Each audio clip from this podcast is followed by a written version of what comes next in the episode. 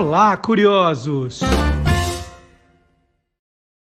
Bom dia, curioso! Bom dia, curiosa! Hoje é 10 de setembro de 2022. Está começando o Olá, curiosos número 103.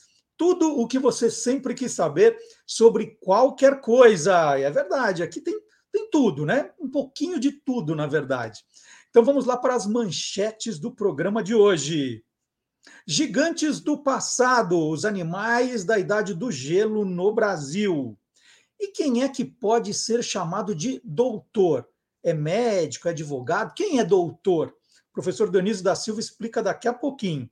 E hoje também o quinto episódio da série de jingles políticos, daqui a pouquinho. E Simbolopédia das Copas, quadro que estreou na semana passada. Estamos falando de Copa do Mundo, que começa em novembro. E hoje os dois países escolhidos pelo Thiago Berg, Equador e Polônia. Tem mais, Marcelo? Tem.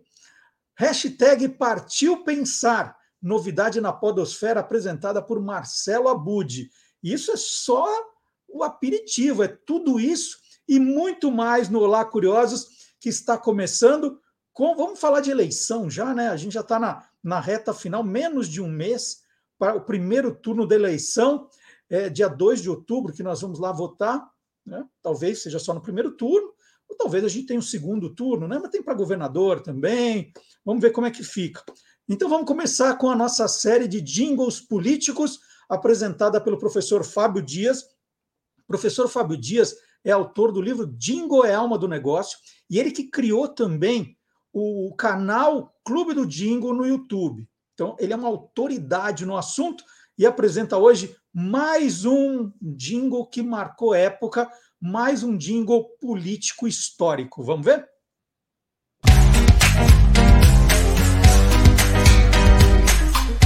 Clube do Jingle. Afonso Camargo foi vice-governador do Paraná, senador, deputado federal por vários mandatos, mas é como ministro dos Transportes que ele é mais lembrado justamente porque foi ele o criador do Vale Transporte, utilizado até hoje. Ele tinha sido é, nomeado ministro do Transportes por Tancredo Neves, que acabou falecendo antes de assumir a presidência, e José Sarney, o seu vice, acabou o mantendo como é, ministro. Justamente por causa é, desse feito, Afonso Camargo resolveu se lançar candidato a presidente da República em 1989 pelo PTB e era justamente o Vale Transporte sua principal bandeira para é, ser reconhecido pelos eleitores e, quem sabe, ter alguma chance naquelas eleições com tantos candidatos. É, no, na sua campanha, a gente percebia que, mesmo em comparação com outras e guardadas as dificuldades tecnológicas é, da época, a campanha não era uma daquelas que tinham mais recursos financeiros. A gente percebe isso pela qualidade é, é dos vídeos, né, a qualidade das imagens, o roteiro né, dos programas. Mas o que se destacava, inclusive muitas crianças acabavam cantando por causa da melodia, era o seu jingle. É uma música inspirada é, em, no Trevo de Quatro Folhas, que por sua vez já é uma versão de uma música é, norte-americana. Justamente essa, essa, nova letra acabou transformando o Trevo de Quatro Folhas numa paródia que serviu como jingle para a sua campanha. É, a campanha fala do, dos feitos e das propostas de Afonso Camargo, fala justamente dele ter criado o Vale Transporte, mas a maior curiosidade, eu gostaria de chamar a atenção de vocês para isso, é o ator Tião Macalé, ao final é, é, do jingle, ao final do clipe, e pelo que eu pude perceber, ele era um, um aliado, né? ele era um apoiador de Afonso Camargo aparecendo é, em seus programas. Mas o que mais chama atenção é justamente ele ao final do jingle, ao final do clipe, né? quando termina a música, é, pedindo para os eleitores votarem no Afonso Camargo e terminando assim, sua cambada de nojento, que era um dos seus é, slogans, né, um dos seus bordões dos programas de humor que ele participava, mas que a rigor não tinha nada a ver com uma campanha política e muito menos chamar o eleitor de nojento. De qualquer maneira, isso foi ao ar algumas vezes e é justamente é, esse clipe com o jingle em cima da música Trevo de Quatro Folhas que a gente vai assistir hoje e vocês podem é, perceber nesse final algo inacreditável que alguém tentar conseguir votos chamando o eleitor de nojentos. Vamos assistir?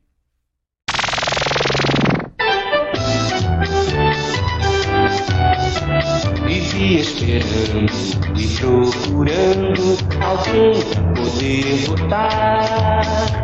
Agora encontrei, com ele fechei pro Afonso Camargo meu voto vou dar.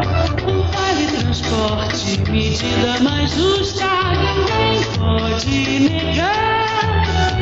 Comida, saúde, a casa e a escola, pro seu povo ele vai trabalhar.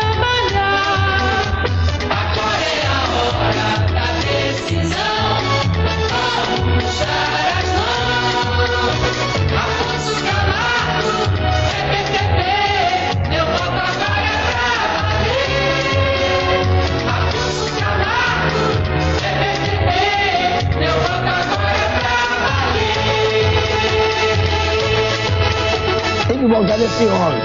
Cambada de nojento. Já pensou começar a chamar vocês agora de cambada de nojento? cambada de nojento. Não, não vou fazer isso, prometo. Era só porque não, não dava para evitar a piada agora aqui. Mas sensacional esse jingle lembrado pelo professor Fábio Dias. E agora nós vamos fazer aquele tradicional passeio pela nova home do Guia dos Curiosos, guiadoscuriosos.com.br. Tem muito material para pesquisa, para trabalho, para apresentação, muita curiosidade, né? Você coloca ali na, na busca a palavra-chave que você quer, qual é o assunto? É figurinhas? Tem. Né? É, é o que? Vale transporte? Tem. É vestibular? Tem. Você vai procurando assuntos, né? jingles tem também, tem bastante coisa. Então você vai encontrar muita coisa legal no site do Guia dos Curiosos, que está com uma home nova, mais fácil de você encontrar as coisas. E tem sempre os destaques, né? Os destaques da semana. São 16 reportagens em destaque. Uma delas é que nós comemoramos ontem o Dia do Cachorro Quente. Para mim, né? Eu comemorei hum, devidamente o Dia do Cachorro Quente. Adoro.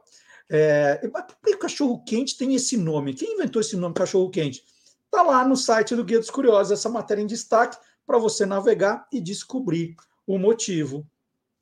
Então, depois do programa, durante a semana, dê uma navegada, né? Quando você está precisando é, de alguma coisa, aquela mistura de é, entretenimento com conhecimento, você vai achar no Guia dos Curiosos.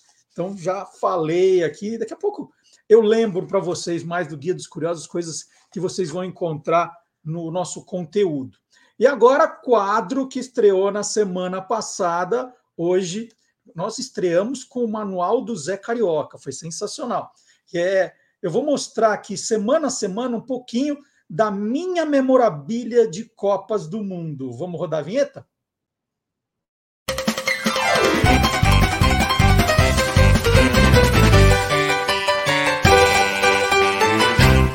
Loucos por Copa. Vamos lá, antes vou contar uma historinha. É, vou mostrar um vídeo que viralizou na internet nos últimos dias. É de uma lanchonete em Nova York que há 97 anos serve Coca-Cola do jeito tradicional. Né? Qual que é o jeito tradicional? A água gaseificada é misturada ao xarope na hora e depois tudo misturado. No caso do vídeo, a lanchonete ainda coloca uma bola de sorvete, não, sorvete de creme, é uma mistura que no Brasil nós chamamos, né, nós apelidamos de vaca preta.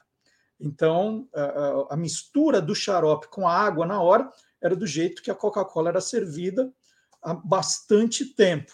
O nome dessa lanchonete, se alguém estiver programando para ir para Nova York e quiser conhecer, é Lexington Candy Shop. Fica na Avenida Lexington com a 83, o 83.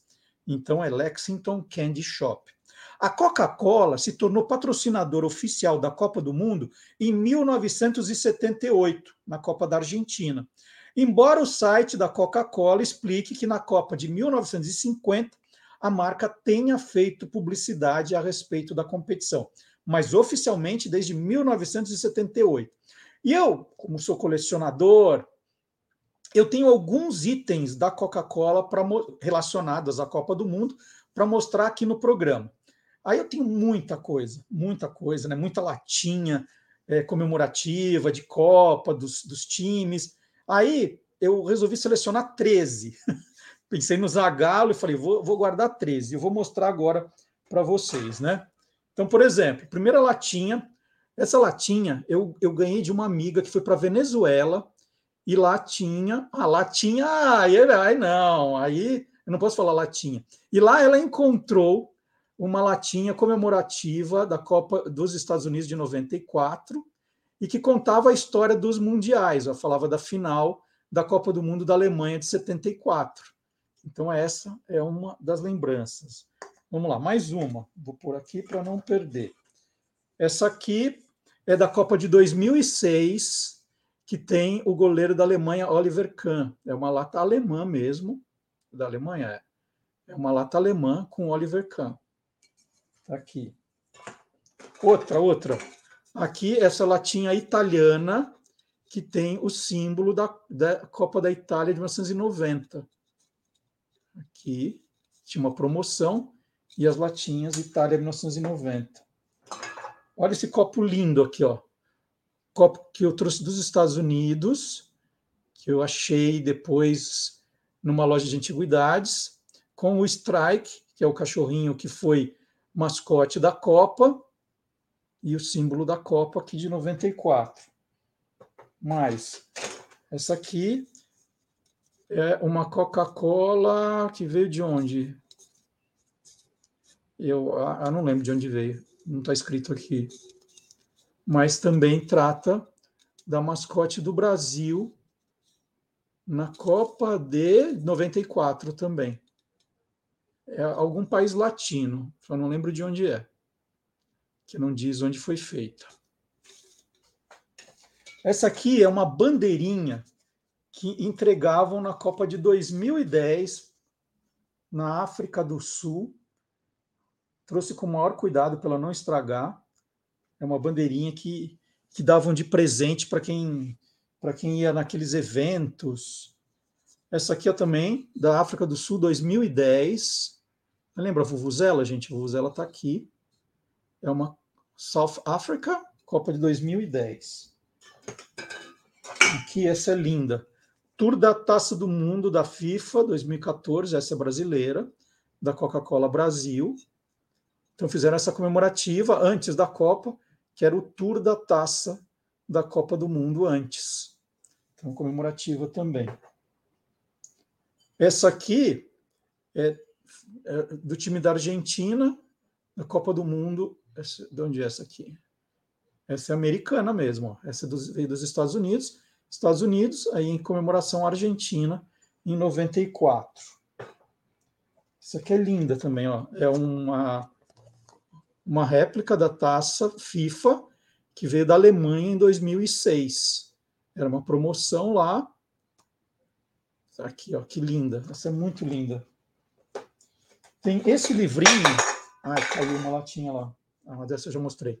Tem o, o Passaporte da Felicidade, que é um livrinho que a Coca-Cola distribuiu em 2014 no Brasil, com dicas do que fazer nas 12 cidades sede. Então, depois tinha que carimbar aqui para alguns lugares que você fosse, tomar Coca-Cola. Então, está aqui também. É, esse aqui é muito legal, são os copos, né? É, para não, não, não ficarem com garrafa e lata né, podia machucar alguém, começaram a ganhar dinheiro vendendo copos. Então, esse aqui é da final da Copa do Mundo de 2014 no Maracanã. Estão vendo aqui, ó. E tem também de jogos da Copa da Rússia. Se meu sobrinho foi para lá, ó, também final da Copa da Rússia em Moscou.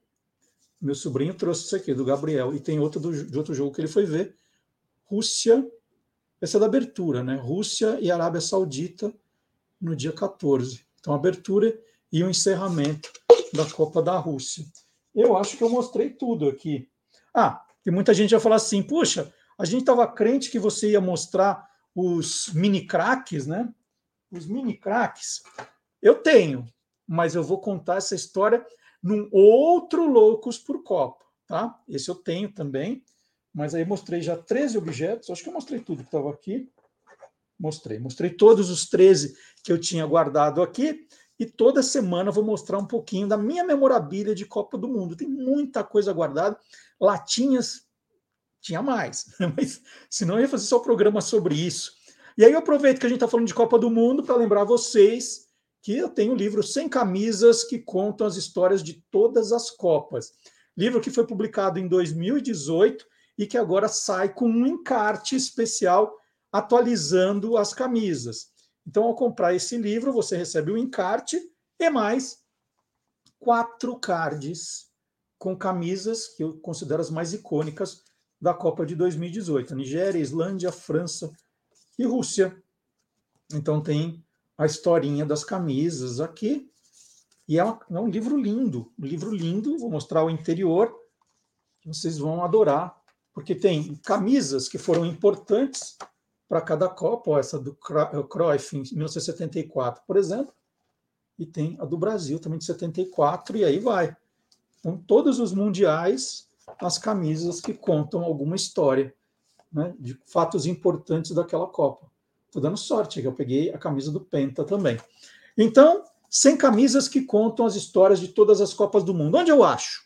Onde eu acho? Você acha nas livrarias virtuais, mas para facilitar a sua vida, na descrição dos vídeos. Então, você está vendo o vídeo nesse momento, ouvindo o nosso podcast, tem na descrição também o link direto para você ir direto e comprar o livro, certo? Então, vamos seguir. É, e agora é hora de chamar o Gilmar Lopes. Gilmar Lopes sempre de olho no que está viralizando na internet para ver se aquela história meio esquisita, meio estranha, se ela é verdadeira ou farsa.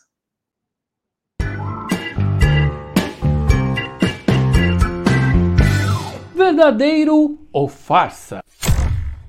Essa foto voltou a circular nas redes sociais há poucos dias e deixou muita gente curiosa de novo. Ela mostra um policial montado em cima de um grande cachorro, como se fosse um cavalo. E aí é claro que um montão de gente entrou em contato querendo saber: será que essa foto é real, hein? Será que isso é verdadeiro ou farsa? É farsa, né, gente? Como você já deve ter imaginado, essa foto é uma montagem e é das antigas, viu? Essa montagem foi criada em 2010 num site que promovia concursos de Photoshop chamado Worth 1000. Ela ganhou um dos concursos de montagens promovidas por esse site que não está mais no ar, infelizmente. O sujeito que fez essa fotomontagem é o inglês que atende pelo nome de Steve RS e ele fez mais de 300 montagens nesse site. Eu fiz uma busca na internet e descobri que a foto real do cachorro foi tirada de um verbete do Wikipedia que trata do dog alemão e já os dois policiais estão montados em cavalo mesmo. Tá aí as fotos originais para você comparar. Então, amiguinhos curiosos, essa foto que mostra um policial montado num cachorro é farsa. Na foto real, eles estão montados em cavalos de verdade. E essa foto ganhou um concurso de fotomontagens em 2010. E aí, você quer saber se o que está rolando na internet é verdadeiro ou farsa? Então entra lá no www.e-farsas.com. Você sabia que com o desaparecimento dos dinossauros, os mamíferos gigantes é que passaram a ocupar o planeta? Várias espécies surgiram, como as preguiças terrestres, os ursos de cara curta, os cavalos pré-históricos e os poderosos tigres dentes de sabre. Para entender toda essa história, nós vamos conversar agora com dois amigos aqui, né? Amigos entre eles e amigos nossos também o paleontólogo Ariel Milani Martini, que sempre que a gente tem dúvida sobre dinossauro está aqui no programa, né? já, já tem carteirinha. E quem, aí, e quem tem diploma aqui também de curioso é o biólogo Guilherme Domenichelli, toda semana aqui com a gente, com Soltando os Bichos. Os dois são autores de Gigantes do Passado, que eu tenho um na mão aqui. Olha, o Guilherme também tem um. Olha, o Ariel também tem um. Gigantes do Passado, os mamíferos que viveram no Brasil durante a idade do gelo e seus parentes atuais. Então vamos começar essa conversa, só para a gente entender onde a gente está. Ariel, quando é que foi a era do gelo, nessa idade do gelo? Quando foi? Porque o inverno que está fazendo agora, eu estou achando que a idade do gelo é agora, né? nesse inverno, não é isso? Bom dia. Bom dia, Marcelo. Bom dia a todos. É, mais ou menos, Marcelo. É, assim, quando a gente fala de idade de gelo, do gelo, principalmente dessa última idade do gelo, nós estamos falando um momento glacial. O que é o momento glacial? O momento glacial não é um, um, dia frio ou uma semana mais fria. É um intervalo de tempo muito grande que às vezes pode durar mais de 100 mil anos, onde a Terra toda, a, a, as temperaturas do planeta acabam baixando. Né? Ninguém sabe exatamente como funciona isso, existem algumas hipóteses, se você quiser depois a gente pode até conversar, mas ao longo da, da evolução do planeta, houve vários momentos glaciais. E o último e o mais importante, que o, o mais importante porque o homem estava nele, né? então a gente conhece muito bem, é o que nós chamamos de idade do gelo. A, a, a, nós tivemos um ciclo de glaciações que começaram há mais ou menos uns 2 milhões de anos atrás. Começou há uns 2 milhões de anos, aí tinha um momento glacial, interglacial, que é no meio do caminho, glacial, interglacial de novo, até chegar mais ou menos a uns 100, 80 mil anos, quando começou o último máximo glacial, a última grande glaciação, glaciação, que começou por volta de 100 mil anos e acabou por volta de 10 mil anos atrás. Esse intervalo nós chamamos, antigamente era chamado de Era do Gelo, mas o, o nome adequado é Idade do Gelo. Então a gente está falando desse momento aí entre 100 e 80 mil anos a mais ou menos 10 mil anos atrás. E, e aí, Ariel, só para completar essa parte da Idade do Gelo, nessa época fica tudo branquinho, tudo gelado, assim, é gelo por todo lado. O, o que que como é que é isso? Excelente pergunta, excelente pergunta. Toda vez que nós temos uma glaciação, existe uma, como eu falei, as temperaturas acabam caindo um pouquinho. E as áreas que já são mais frias do globo acabam sofrendo mais, né? Então, os polos, que naturalmente já são mais frios, é, acaba ficando mais gelado ainda. Então, as áreas do, do, do, dos, dos, polos, nesse caso, principalmente o Polo Norte, né? Acabou aumentando mais as geleiras e avançando boa parte da Europa, América do Norte, né, parte da Rússia, né? É, só que aqui no Brasil, por exemplo, não teve gelo. Então a idade do gelo ela foi mais severa na, na, no hemisfério norte é onde, na verdade, é, é, as pesquisas começaram, né? A gente sabe que a, que a ciência, ela, ela, como a gente conhece, ela começa nessa região da Europa, onde justamente teve as glaciações. Então, é, é, onde nasce a ciência, como a gente conhece, a geologia, né? Então, lá eles, eles dão um enfoque maior por conta do gelo, das calotas de gelo que ocorria lá. Agora, aqui no Brasil, o que houve é um, uma, uma situação diferente. Nós estávamos em uma glaciação, mas os, os efeitos não foi, na verdade, não, não foram gelo no, no, nosso país. O que houve é uma diminuição, da, uma leve diminuição da temperatura e, principalmente, diminuição da umidade, porque parte da água ficou aprisionada em forma de gelo lá no hemisfério norte, né? Então, com a diminuição da umidade, florestas úmidas, como Mata Atlântica, floresta amazônica, que tem muita umidade, começaram a diminuir, dando espaço a, a, a, a biomas como Cerrado, a Caatinga, os Pampas, e com o aumento dessas áreas secas, que aqui no o, o, Cerrado brasileiro, por exemplo, nós podemos chamar de savana, é um tipo de savana semelhante à da África, né? Quando, quando abriu essas áreas grandes, animais adaptados a essas áreas grandes proliferaram e ocuparam essas grandes áreas. Então, nós tínhamos aqui no Brasil savanas muito semelhantes ao que tem na África. Só que na África, hoje, nós temos os, os, os elefantes, as girafas, os rinocerontes, que são grandes mamíferos. Aqui nós tínhamos a, a preguiça gigante, o mastodonte mastodonte, tigre dente de sabre, que seria equivalente a um leão, né? Então nós tínhamos a nossa megafauna aqui por conta dessa diminuição de umidade. Que legal. Antes de entrar no livro, mais uma pergunta agora para o Guilherme. Guilherme, eu apresentei o Ariel como paleontólogo, você como biólogo. Qual é a diferença? Porque é, é, eu sempre achei que, que era uma coisa, era a mesma faculdade, fazia o mesmo curso. Qual que é a diferença de biólogo e paleontólogo? Bom dia. Vamos lá, bom dia, Marcelo, bom dia, Ariel, bom dia a todos. É, na verdade, não existe uma graduação de paleontologia para se, você se formar como um paleontólogo. Você consegue ser um paleontólogo fazendo uma pós-graduação, um mestrado, depois doutorado, pós-doc, por aí vai, né? Então, geralmente, os paleontólogos são biólogos, mas não é uma regra, né? Existem é, pessoas graduadas em outras formações que podem se transformar, né, se, se estudar para ser um paleontólogo. Então, o Ariel também é biólogo, né, Ari? Você também é biólogo, depois estudou e, e, hoje é um paleontólogo. É, algo, é um caminho que eu quero seguir, inclusive o mesmo do Ariel, porque é uma área que eu gosto bastante também. Mas tem a ver, é, tem gente que estuda. Se você estuda os, os animais extintos, por exemplo, aí, aí é paleontólogo, é obrigatoriamente paleontólogo. A biologia também estuda os animais extintos, Guilherme. Também estuda. Na graduação de biologia tem uma matéria de paleontologia, além de botânica, zoologia, histologia e por aí vai, genética e tal. Mas tem a matéria específica de paleontologia. É, Os animais mais antigos, é, que têm suas marcas, seus fósseis, registros, que a gente aborda no livro, inclusive, aí sim a gente fala que está estudando os animais do passado, da paleontologia. Aliás, muita gente erra e confunde arqueologia com paleontologia, né? Então, a arqueologia é tudo ligado ao ser humano. Indiana Jones, que achar artefatos é, humanos, assim, feitos pelo homem do passado. Agora, tudo que é ligado a animais do passado é a paleontologia. Agora, animais recentes, extintos, por exemplo, o tigre da Tasmânia, o dodô, esses a gente não fala que é bem da paleontologia, né? Mas, enfim, são, são animais, assim, extintos mais recentemente por ações do homem. Muito legal. E, Ariel, por que falar desses gigantes do passado? Eram bichos que, que ficaram perdidos aí em algum momento, ninguém mais falou? Como foi a ideia do livro? Exatamente, Marcelo. Eu acho que quando a gente fala em paleontologia né, e animais extintos, a primeira imagem que vem à cabeça são dinossauros. Porque eles são muito legais mesmo, eu adoro dinossauros, né? Mas os dinossauros compreendem só uma pequena parcela da vida no passado. Então tem um monte de coisas que existiram, coisas muito legais, que às vezes as pessoas não conhecem. Os animais da Idade do Gelo, né, da, da do finalzinho aí do Quaternário, eles são muito legais e são muito conhecidos, mas principalmente os animais do hemisfério norte, os mamutes, né, os rinocerontes peludos, esses bichos que são, inclusive fazem parte do desenho A Era do Gelo, né, que faz muito sucesso.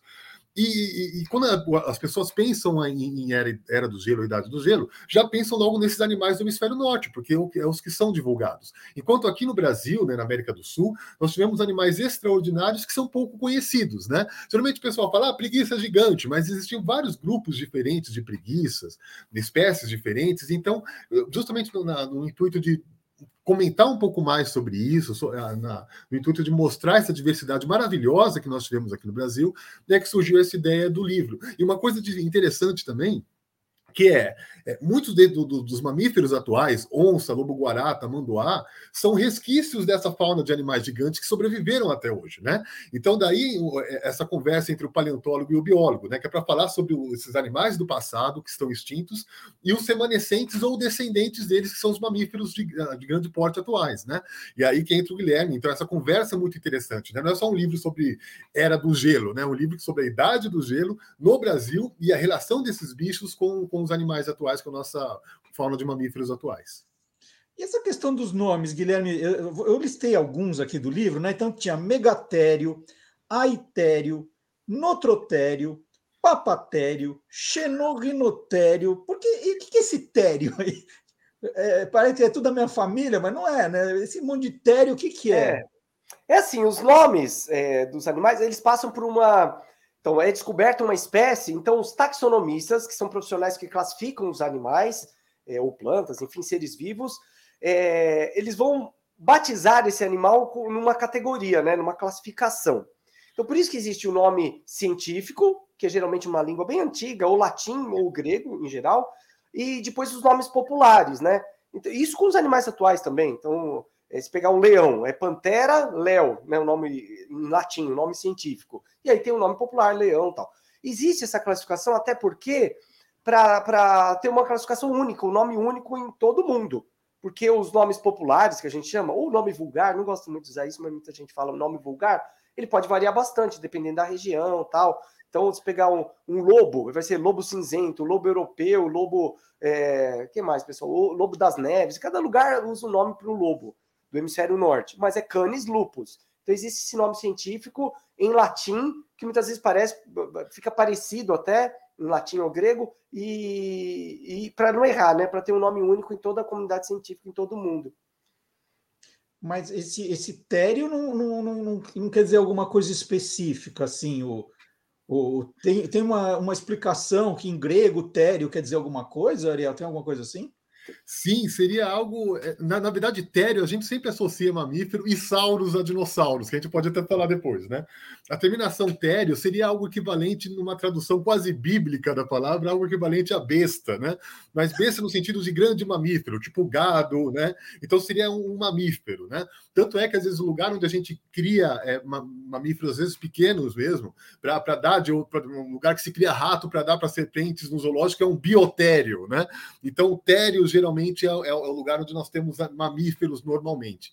E aí, então, o megatério seria o grande mamífero, essa seria mais ou menos a tradução. E a gente vai ter tério em muitos mamíferos, como você falou, o pampatério, é, tem um monte de tério na vida, a etério, que é essa terminação para mamífero grande, para besta, entre aspas, né? Entendi. E a mesma coisa para dinossauro.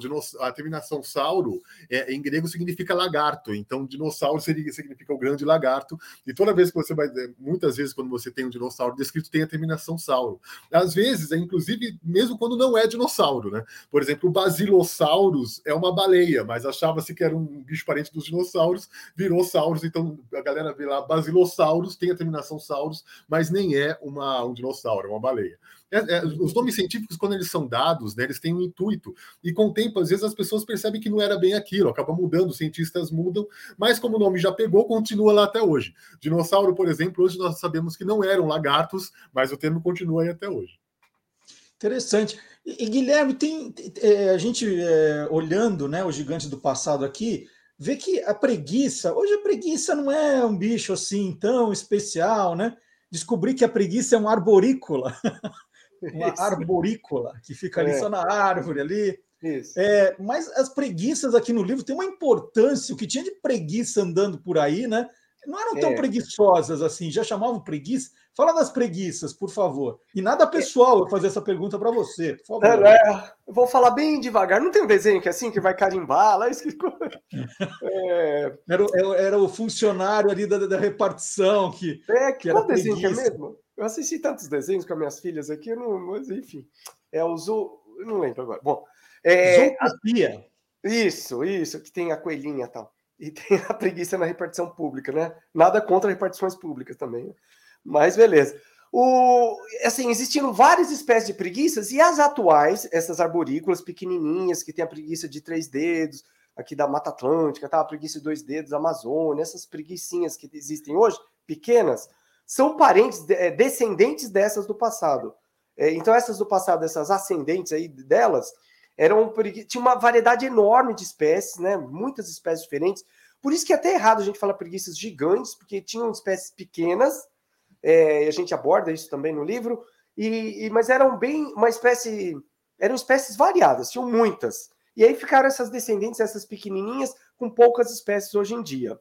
É, eram animais importantes, sim, faziam parte da cadeia alimentar, porque eram herbívoros, né? Então, ali na cadeia alimentar, elas é, consumiam principalmente folhas de árvores e tudo mais, como as atuais também, e eram caçados por outros animais. E essa variedade de espécies aí era ótimo também, né? Pela pela diversidade que existia de, de preguiças aqui no, no Brasil. E aí, por uma curiosidade legal, que uma boa parte dos, dos ossos, dos fósseis desses animais foram encontrados em cavernas, que existe até no passado também alguns erros, assim, achando que elas viviam nas cavernas só. Mas não, elas até se abrigavam em cavernas, mas muitos fósseis foram encontrados em cavernas porque eles foram para parar lá depois que elas morreram. Essas cavernas, assim, chamadas até de lapas ou grutas, é, muitas delas, é, durante as chuvas e tempestades, levavam a água levava esses ossos, esses fósseis até as cavernas. Vamos imaginar, a caverna funcionava como se fosse um ralo num quintal. Então, ossos espalhados por várias regiões e milhares de anos, com chuvas, água levando, tal, esses fósseis foram parar em cavernas. Então, muitas pesquisas, muitas pessoas acham diversos ossos de preguiças de muitas espécies dentro de cavernas, mas é por esse motivo principal. E, Ariel, esses, esses bichos citados em Gigantes do Passado, eles não conviveram com os dinossauros, assim, em nenhum momento. É, os dinossauros desapareceram e aí começou toda a evolução de novo para esses bichos aparecerem? É mais ou menos assim. Eles é, em parte eles conviveram com os dinossauros, mas eles não eram assim. né? é, tanto os dinossauros como os mamíferos, eles surgiram mais, mais ou menos no mesmo tempo, por volta de 225 milhões de anos, mais ou menos. Eles surgem mais ou menos ao mesmo tempo, só que os dinossauros logo passaram a assumir um grande, grande porte corporal, né? passaram a ficar grandes e passaram a dominar os ecossistemas. E aí os mamíferos foram obrigados a ficar pequenos, e aí a maioria eram animais insetívoros que, é, que, que tinham sua atividade principalmente à noite. Então, durante todo o império dos grandes dinossauros, que começa mais ou menos uns, a uns 225 e vai até mais ou menos 65 milhões de anos, os mamíferos acompanharam toda essa dinastia, só que ficaram pequenininhos, encolhidos. Quando os grandes dinossauros, perdão, desapareceram, aí sim os mamíferos tiveram sua oportunidade, né? Eles acabaram ocupando os ecossistemas que antes os dinossauros ocupavam. Então eles passaram a logo a, a ter uma alimentação herbívora. A alimentação herbívora geralmente exige uma, um, um, um intestino maior. Os bichos começaram a ficar maiores e aí nós começamos a observar o gigantismo em mamíferos que passaram a ocupar os ares. Aí nós tivemos morcegos que passaram a voar, mamíferos que subiram em árvores e transformaram-se nos primatas, mamíferos que foram para, para, para a água e para o mar e viraram os cetáceos, as baleias, né? E aí os mamíferos ocuparam os lugares que antes eram ocupados pelos répteis. É, é, mas isso não aconteceu imediatamente após a extinção dos dinossauros. Teve um tempinho aí de alguns milhões de anos, até que nós tivemos o auge o que nós chamamos de megafauna. A megafauna é a fauna de grandes mamíferos, né? E isso ocorreu em alguns momentos na América do Norte, depois na Ásia, mas houve um momento da história, que é aí por volta de 2 milhões de anos, onde nós tivemos uma megafauna mundial. No mundo, no mundo inteiro houve grandes mamíferos, né? Na, na, na, na África, no Brasil, na Ásia, na Austrália, nós tivemos uma megafauna mundial. Por isso que esse evento é tão importante. Além da glaciação, nós tivemos um evento de gigantismo mundial do, do, dos mamíferos aí por volta de 2 milhões de anos. No mundo inteiro eles desapareceram, sobrando apenas a megafauna africana, que era a mesma daquela época e está viva até hoje nos outros lugares, ela acabou desaparecendo. É, é, engraçado esse nome megafauna, né, Guilherme? Porque a gente fala megafauna, você pensa nos bichos de uma tonelada. Mas 40 quilos já é megafauna, não é isso? Nós todos aqui estamos na megafauna. Depende, é? né? Se é na época da Páscoa, se a gente fica na megafauna, depois né, vai, vai, né? Depende um pouco da época do ano. Mas assim, é... sim, a megafauna, inclusive existe ainda a megafauna no Brasil, né? A gente coloca isso no livro também. Onça pintada, anta, né? Que é o maior mamífero terrestre brasileiro da América do Sul. Então, existe ainda a megafauna no Brasil, mas existe uma lacuna também de animais que foram extintos, esses que a gente aborda, que viveram com esses atuais, onça pintada, cervo do Pantanal, enfim, é, e, e, não restaram nenhum. Por isso que o Ariel até mencionou, assim, quando a gente olha o Cerrado, que é um, uma área de campo, o Cerrado brasileiro, a gente não tem megafauna praticamente. Anta, viado campeiro, onça pintada e praticamente só. Comparada também a uma área de campo africana com tantos animais assim de, de megafauna, ou até da América do Norte, com bisões e tal, enfim. Então o Brasil ficou muito carente disso. Foi, foram extintos esses animais e e, e deixou essa lacuna enorme assim de espécies de megafauna no Brasil, com exceção de nós, né? Como se falou. E eu vou, eu vou provocar o Guilherme, tem uma coisa que ele detesta que eu fale, ah, mas eu tenho que falar. Guilherme, tem cada bicho feio nesse livro. Eu sei não, que você fala não, que não, existe bicho feio, mas tem uns negócios, tem o, o Cliptodonte, o bicho feio. Não, não, nem. Oploforos, o nome é horroroso e ele é horroroso também. Não é? Você, não, você não concorda dessa vez? Não, Pode não. falar que são extintos mesmo. Não, não, eu acho todo bicho bonito. O que, que, o que, que acontece? Os animais são adaptados para o lugar que ele vive. Então a gente vê morcegos com orelhas enormes, o nariz achatado para sentir o, o olfato melhor, para ouvir melhor, tal. É uma adaptação. Tem bichos assim, por exemplo, tem um africano de Madagascar chamado Ai que ele é bem diferentão, com olhos grandes, bicho noturno. Então são bichos adaptados. Eu já falei isso para você. Você vê uma pessoa que não é muito bonita, você fala ela é adaptada, né?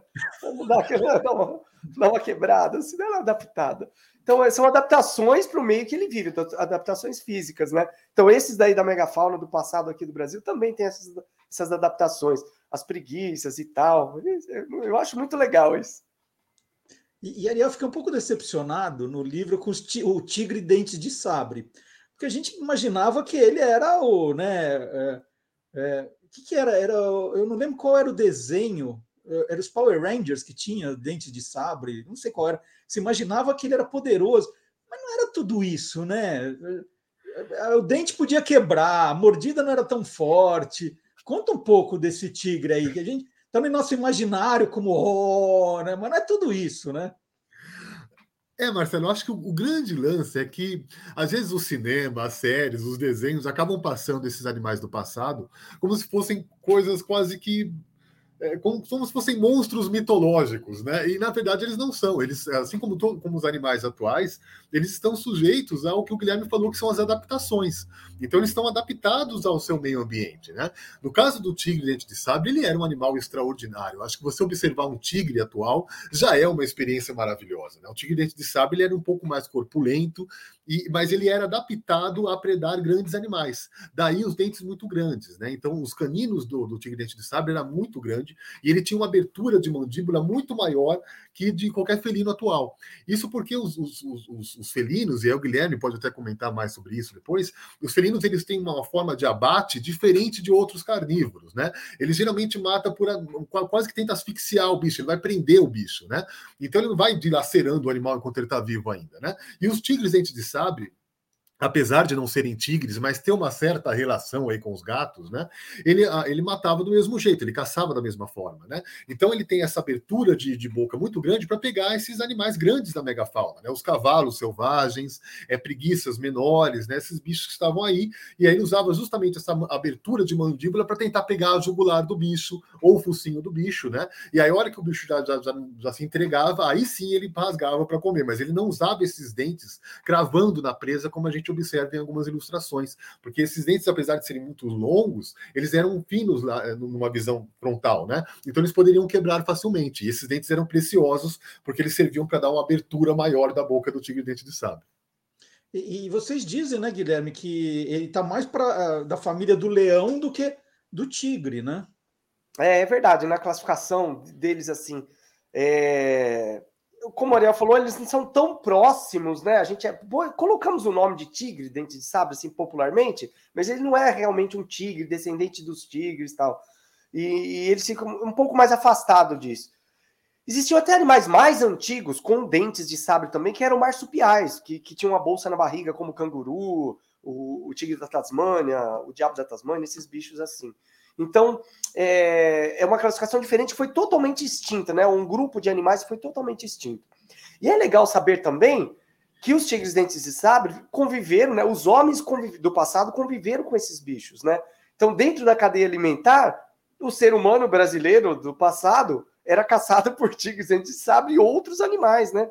Então, imagine só, a gente vê um tigre na sua, na sua frente, né? Eu trabalhei em zoológico, isso é, é maravilhoso, lógico, com certa distância, mas você no meio do campo, lá do cerrado, com o tigre dentro de sábado te farejando, e você com uma lança né, tremenda, né? Eu acho que não era nada fácil, né? É, e, e, falando de animais, né, que lembram os, os, gigantes do passado, que lembram os atuais, Guilherme, teve um aqui que é, sabe aquelas noites de muito calor que você dorme só com uma parte do pijama, né? É, aí eu, eu, vejo aqui Ameripus e Pidion. Me lembra a zebra, né? Que era a zebra que está usando só metade do, do pijama.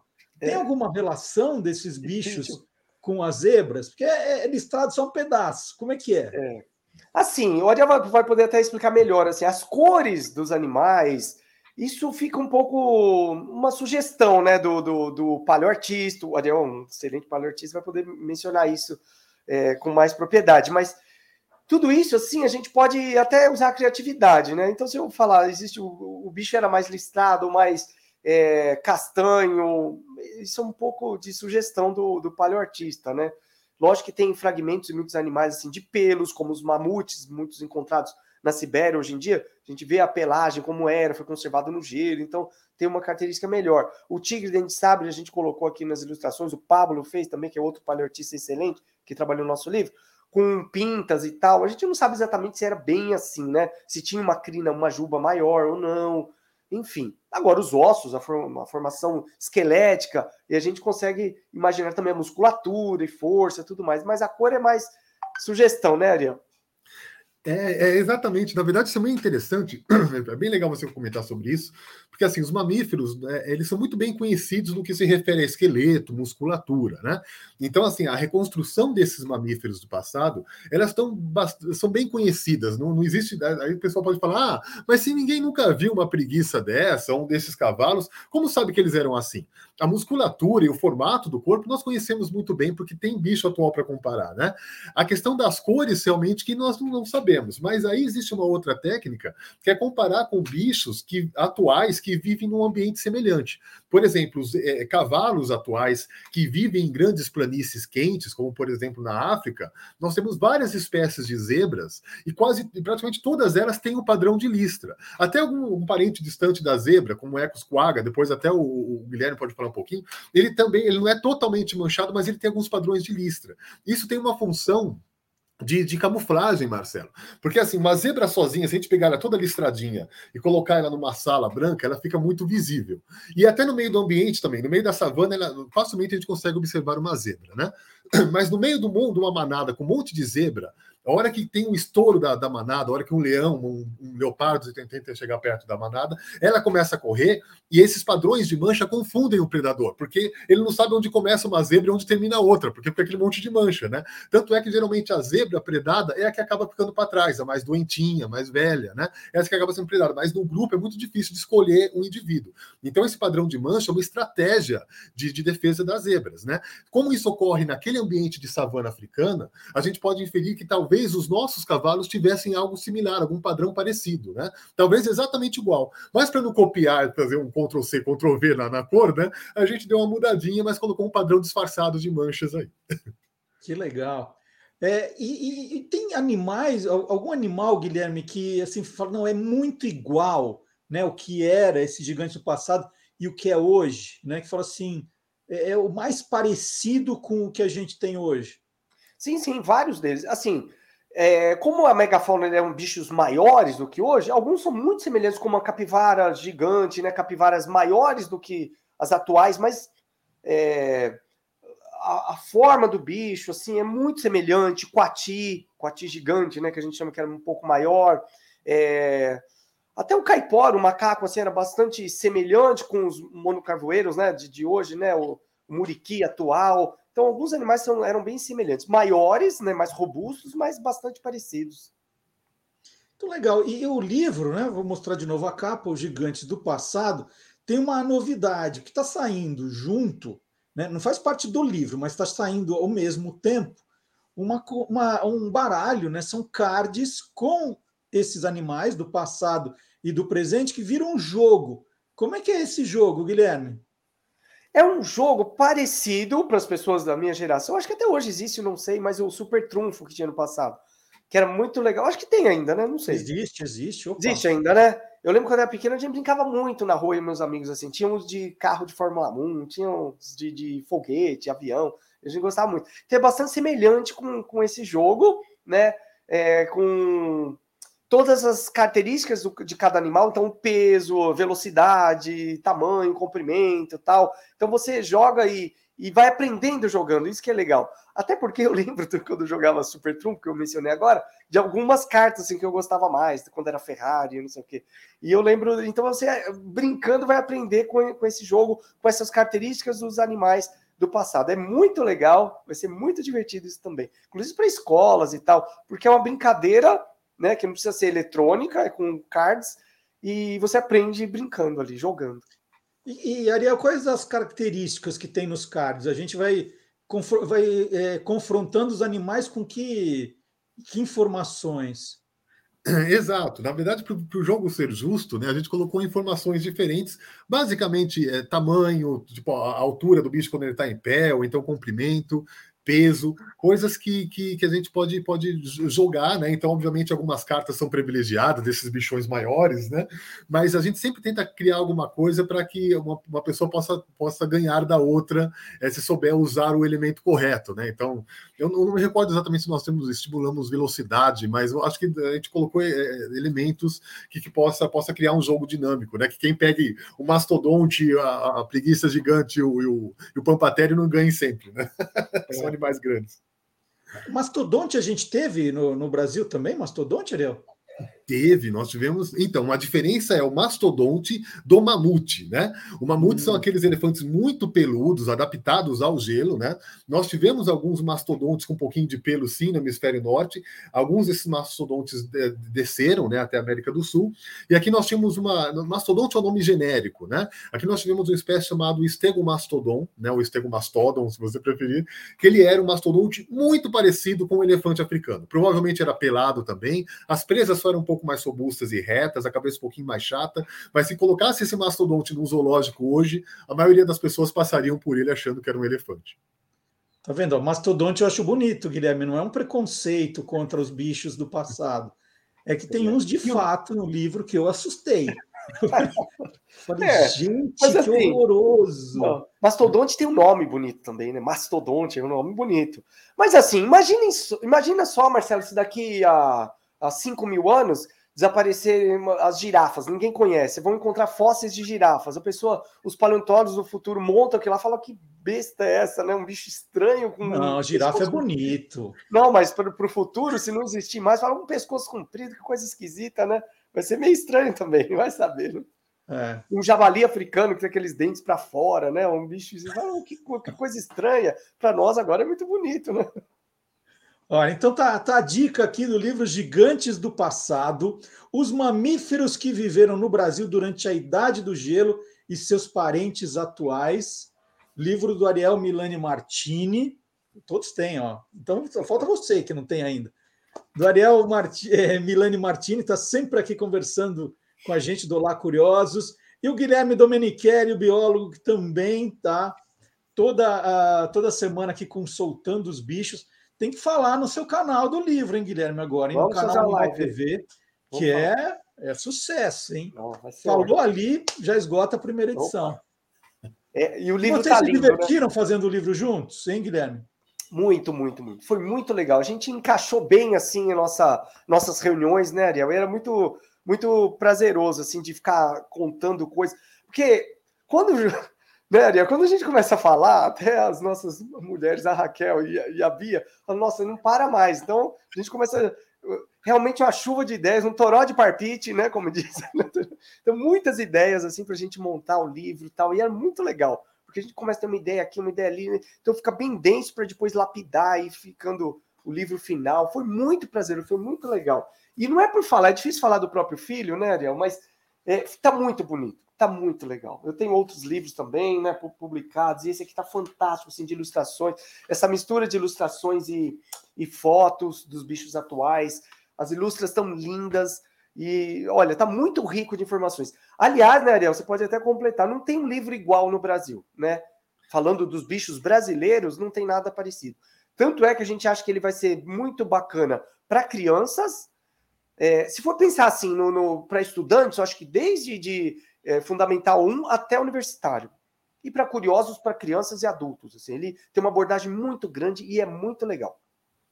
Exatamente, traz muitas curiosidades, né? Traz as novidades científicas. Então, tem bichos aqui que foram descritos há, há coisa de alguns meses atrás, né? Então, ele está muito fresco em, em, termos de novidades científicas é, e traz informações que, e traz algumas informações que já eram às vezes consagradas no, mundo científico, mas não eram trazidas até o público em geral. Então, é, essa é uma contribuição bem interessante, né? É um livro que é muito legal, é um livro infanto-juvenil, mas quem é adulto também pode ler, porque ele vai trazer informações que só vão estar nos artigos científicos, né? Então, a gente fez essa tradução para o público em geral. Eu acho muito bacana, fiquei muito feliz com o resultado, foi muito prazeroso dividir isso com o Guilherme e também com o Pablo, que foi o nosso ilustrador, que fez um trabalho extraordinário, então, né? Então, então, Deixa acho eu perguntar que... do Pablo, do Pablo Domiciano, né? Ele que fez as ilustrações fantásticas. Agora, pelo fato de você ser paleoartista, né? você, não, você não ficou pegando no pé do Pablo ali, meio chato? Ficou. Né? Coitado, fico imaginando, hein, Ariel? Foi, não foi? Foi, tadinho. Eu, eu, admito que o menino sofreu um bocado. É, mas assim, o Pablo é muito talentoso. Ele é, ele é biólogo, agora está fazendo mestrado em paleo também. Foi meu aluno de paleontologia da universidade. E aí ele é super talentoso, e aí isso é, essa é outra questão interessante, né? As reconstruções do livro, né? Elas, no que se refere aos paleoambientes, elas estão bem certinhas, assim, e trazem algumas novidades. Então, por exemplo, a gente traz a, a relação, por exemplo, entre mastodontes e algumas aves que, atuais que poderiam ter convivido com esses bichos, né? Porque geralmente quando o pessoal faz uma reconstrução é, paleoartística, que, que nós chamamos, normalmente faz é, animais que estão deslocados na paisagem, no tempo, no contexto paleoambiental. Então, aqui os bichinhos estão corretos do ponto de vista anatômico, né? É claro que tem o traço do Pablo, acho que cada paleoartista vai ter a sua linha, seu traço, mas as informações gerais estão colocadas aqui de maneira correta, e também a paisagem está interpretada de forma adequada, né? Então, é uma imersão, é como se a gente estivesse abrindo a, a janela do, do, nosso país e observando uma paisagem de, de 20, 30 mil anos atrás. Vai ser um, é um, é um convite a todos que gostam de animais, de, de paleontologia, de história natural, de geografia. Todo mundo que gosta de história natural vai se deliciar com gigantes do passado. Que sensacional. Então, gigantes do passado, os mamíferos que viveram no Brasil durante a Idade do Gelo, seus parentes atuais, do Ariel Milani Martini, do Guilherme Domenichelli, que você já vai encontrar nas livrarias, e vai encontrar também os cards, né? Os cards que têm o mesmo nome, Gigantes do Passado, que é um outro produto, né, vendido à parte, mas que vai divertir também. Leia o livro, se prepare e ganha de todo mundo essa brincadeira aí que a, as escolas também vão adorar. Rapazes, muito obrigado. Hoje o Guilherme então está dispensado do boletim soltando os bichos. Só só hoje, hein, Guilherme? Só hoje. Está dispensado. Um abração para vocês, para Raquel, para Bia também, que eu conheço as duas. É, e nós vamos agora mostrar que o mundo inteiro é curioso, e não só no passado, no presente também. Então vamos lá, todo mundo curioso. Ariel, Guilherme, abração, bom final de semana para vocês, hein? Tchau, tchau, pessoal. Tchau, Marcelo. Tchau, até mais. Vamos conferir.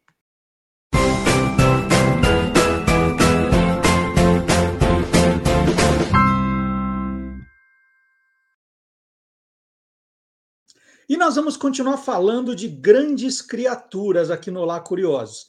Ao realizar uma reforma em sua casa, na cidade de Pombal, Portugal, em 2017, o proprietário se deparou com uma série de fragmentos de ossos fossilizados em seu quintal. Sem saber o que fazer com aquilo, o proprietário procurou uma equipe de pesquisa da Faculdade de Ciências da Universidade de Lisboa para investigar a descoberta misteriosa. Desde então, nesses cinco anos de trabalho, paleontólogos portugueses e espanhóis descobriram várias partes de um esqueleto, incluindo vértebras e costelas do que acreditam ser os restos de um saurópode brachiosaurídeo. Os herbívoros de pescoços e caudas longos viveram na Terra de 160 milhões a 100 milhões de anos atrás. Os pesquisadores ficaram especialmente intrigados de como a caixa torácica foi mantida em sua posição anatômica original. Este modo de preservação é relativamente incomum no registro fóssil de dinossauros, em particular saurópodes do Jurássico Superior Português, explicou Elizabeth Malafaia, pesquisadora de pós-doutorado da faculdade. Ela estima que a criatura encontrada tinha 10 metros de altura e 24 metros de comprimento, o que poderia torná-lo o maior dinossauro encontrado na Europa em todos os tempos. Por isso é que a descoberta é espetacular.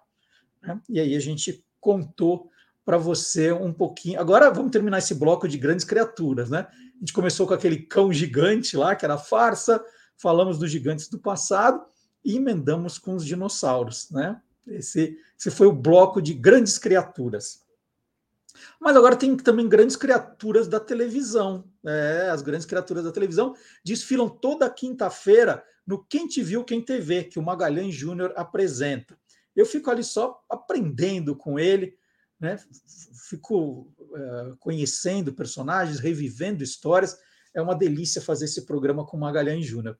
E o Magalhães Júnior, quinta agora, ele apresentou que nós tínhamos feito os Bad Boys da TV, lembra?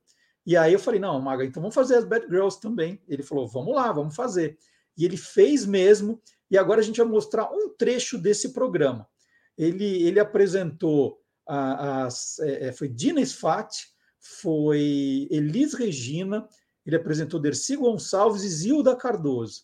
E aí ele foi explicando porque cada uma delas poderia ser chamada de Bad Girl. E a gente vai ver um trecho do programa agora. Quem quiser depois dar uma conferida no programa inteirinho. Não só esse, todos os 98 que o Magalhães já fez. Vamos ver?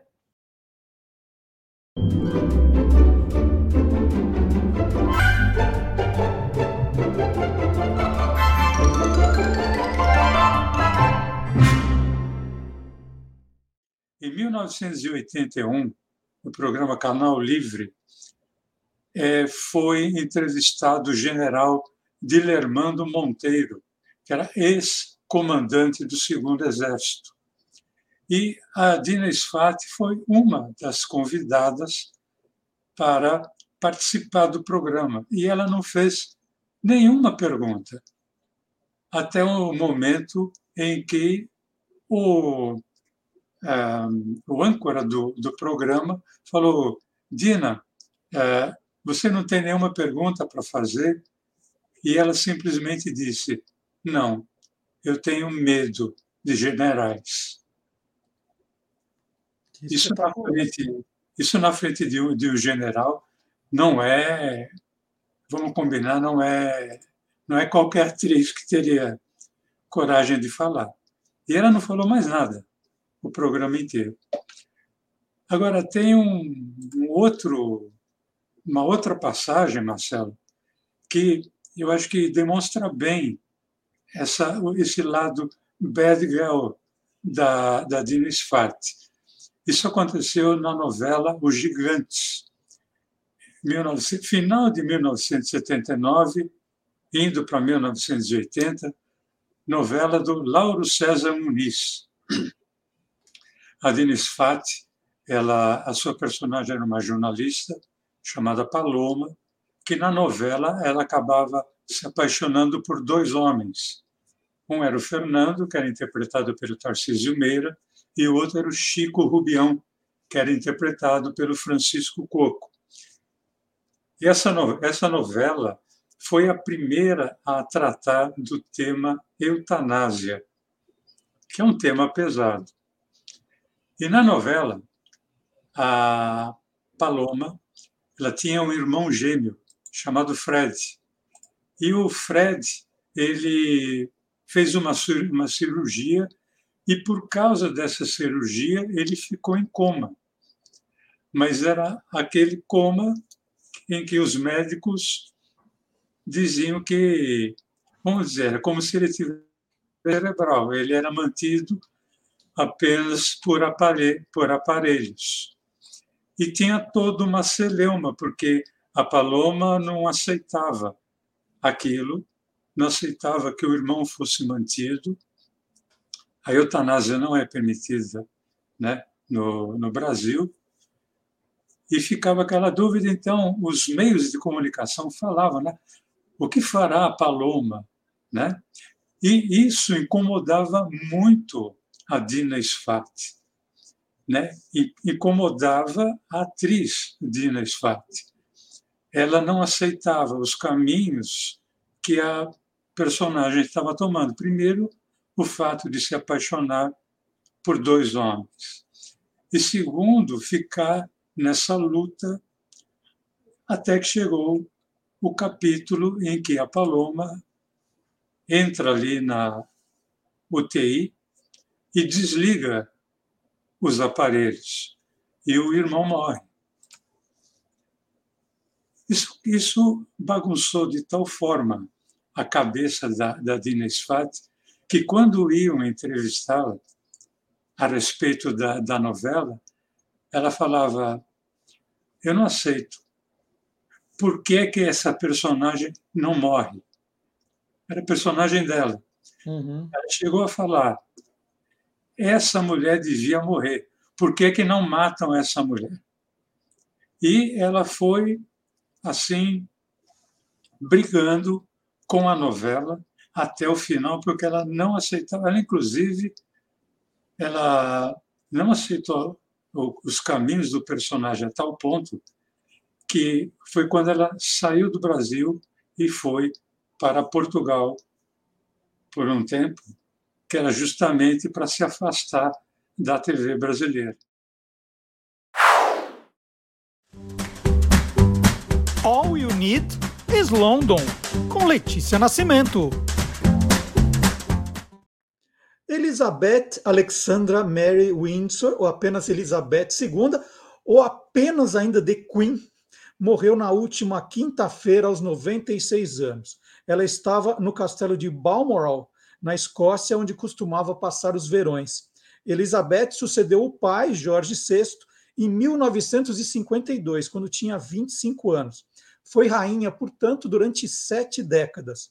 E deixa o trono para o mais velho de seus quatro filhos, Charles, de 73 anos, que agora passa a ser chamado de Charles III e é também o mais velho a ocupar, né, mais velho a assumir o cargo de rei inglês.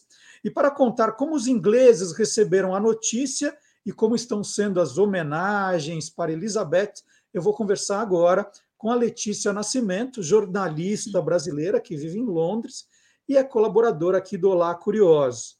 Na Inglaterra são quatro horas a mais, então, boa tarde, Letícia. Como é que foi que chegou a notícia até você? Né? Nesses grandes acontecimentos, a gente sempre vai lembrar como que a, que a notícia chegou. Como foi para você na quinta-feira uh, que você ficou sabendo da, da morte da rainha? Bom, boa tarde, Marcelo. É, primeiro, a morte da rainha foi inesperada para a gente, né? Porque um dia antes ela tinha recebido a nova primeira-ministra lá no castelo de Balmoral. É, e a foto que saiu no jornal, claro, a gente percebia que ela estava fragilizada, né? Um pouco mais magra, mas estava ali, sorrindo e cumprindo né, as atividades dela de rainha. Então, quando eles, na quinta-feira, era meio-dia e meio, que eles soltaram um comunicado dizendo que a saúde dela estava delicada, foi uma surpresa, porque a gente tinha visto ela super bem, né? Então, no momento que eles soltaram esse comunicado, eu estava em casa, recebi por um grupo de WhatsApp e logo liguei na BBC. A BBC já estava, já tinha interrompido a programação e, e eles ficaram a tarde inteira é, direto, sem intervalo, só mostrando imagens da rainha, vários comentaristas, comentarista de saúde, é, comentarista específico do palácio, né, que aqui tem esses setoristas, né, os jornalistas que cobrem determinados setores. E aí ficaram a tarde inteira é, especulando um pouco, mas não muito, estavam muito respeitosos é, com relação à rainha e a, ao estado de saúde dela acompanharam a chegada né, do príncipe William é, e, e, ficaram o tempo inteiro é, mostrando as imagens, imagens dela, mas sem falar muito se ela já tinha falecido ou não, sempre esperando as comunicações do próprio palácio. E aí, às, às seis e meia, mais ou menos, né, é, quando eles deram o anúncio, eu estava vendo aqui ao vivo, fiquei super emocionada, porque eu moro aqui há 11 anos, né, Marcelo? E apesar de ser um pouco crítica com a realeza e com tudo que se gasta, enfim, né, tem uma outra uma outra questão aí para se falar, ela era uma figura excepcional, né? Uma mulher muito forte que atravessou, como você falou, sete décadas de reinado, né? São 70 anos. Esse ano a gente teve a comemoração do jubileu dela, que foi linda a comemoração. Ela participou né, dos eventos, então estava todo mundo muito emocionado que ela estava participando dos eventos. Então, assim, é, a morte dela representa a morte de uma era, né? E uma mulher que hoje de manhã eu estava vendo o que se falou sobre ela no parlamento, né? E tudo que está acontecendo aqui. A gente achava que ela era imortal, né? Por ela, por ela ter ficado tanto tempo na vida das pessoas, a gente quase achava que ela era, que ela era imortal. Então, é, receber essa notícia foi triste, foi triste. Você chegou perto uma vez da rainha, né? Você contou para gente, estava num restaurante e ela estava é. ali. Conta essa história de novo para a gente relembrar. Ah, foi tão legal. É, eu acho que foi em 2015 ou 2016, eu não estou bem lembrada. E eu recebi o telefonema de uma amiga minha que trabalhava nesse hotel, dizendo: Letícia, você quer ver rainha? Falei, claro. Ela falou: então eu vou te dar, um, vou te contar um segredo. Ela falou: não pode contar para ninguém, é, mas a rainha vai estar tá no hotel na segunda-feira, dia tal, porque ela vai participar de um evento. Na saída desse evento, ela vai parar na recepção do hotel para assinar uma fotografia e para assinar o livro de presença do hotel.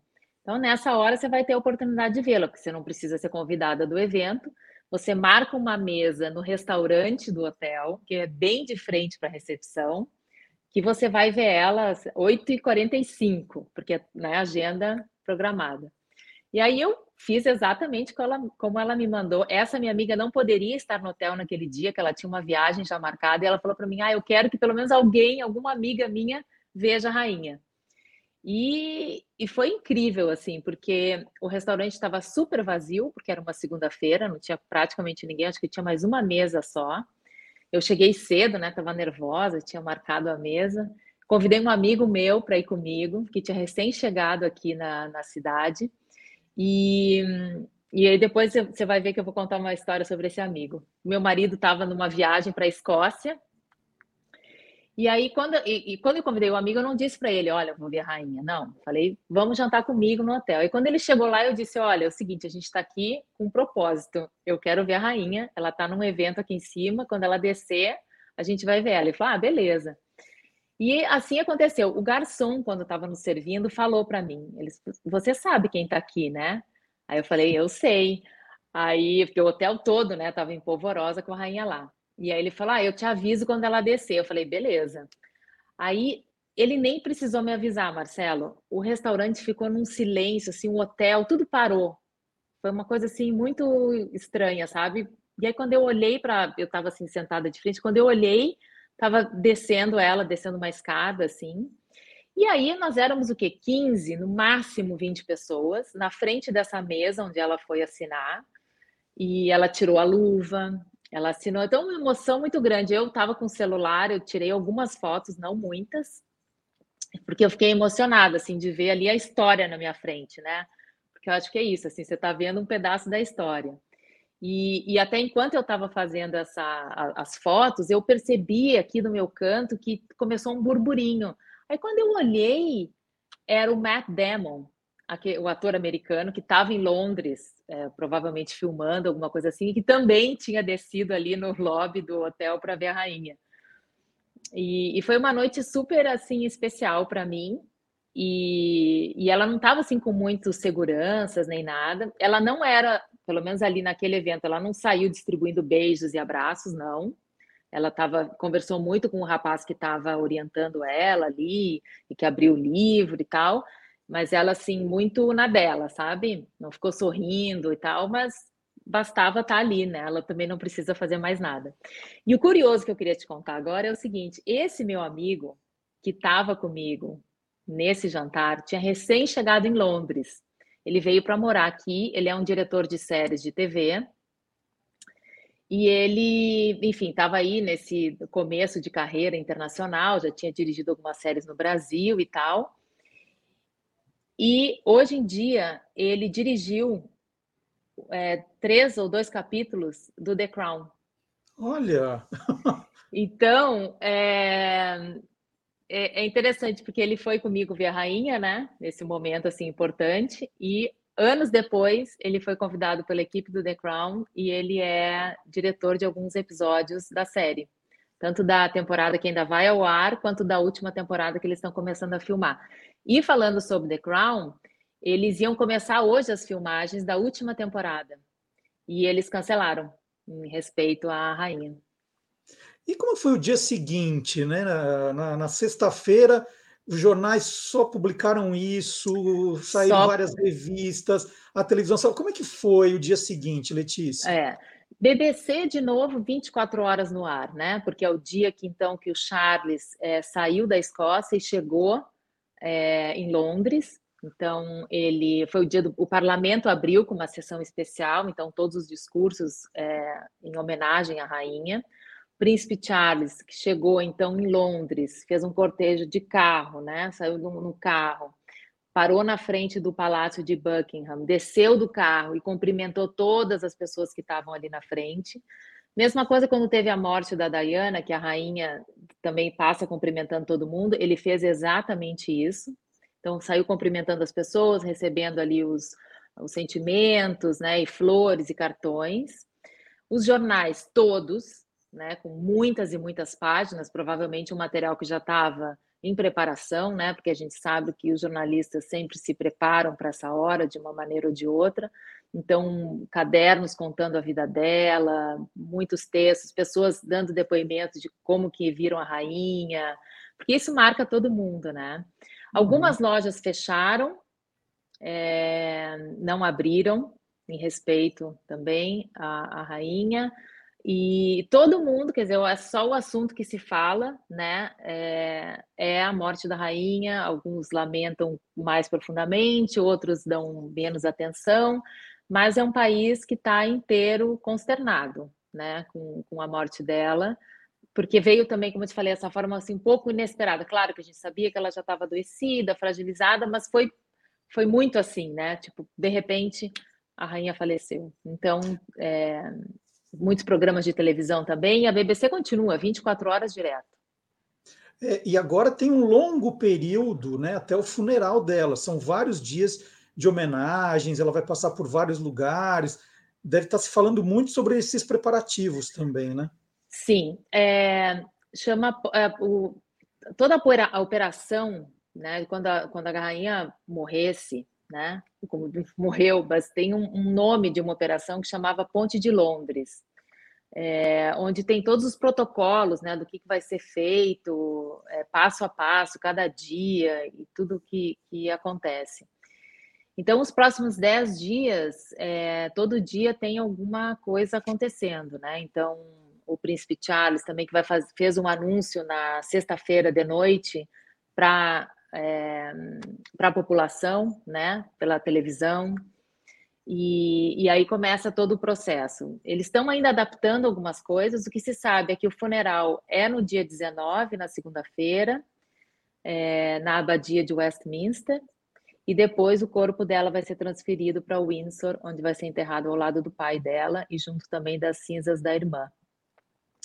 E aí, assim, eu não, eu não sei ainda exatamente tudo, né, dia a dia, mas é um, um longo caminho também. Tem várias procissões, porque tem, eu acho que ela vai viajar o corpo viaja da Escócia para Londres de avião e aí depois tem mais alguma coisa de trem, talvez eu não eu não estou ainda tão bem informada porque eles estão aos poucos é, soltando as informações, mas aí tem são dez dias, né, que, que o país fica todo concentrado muito nisso.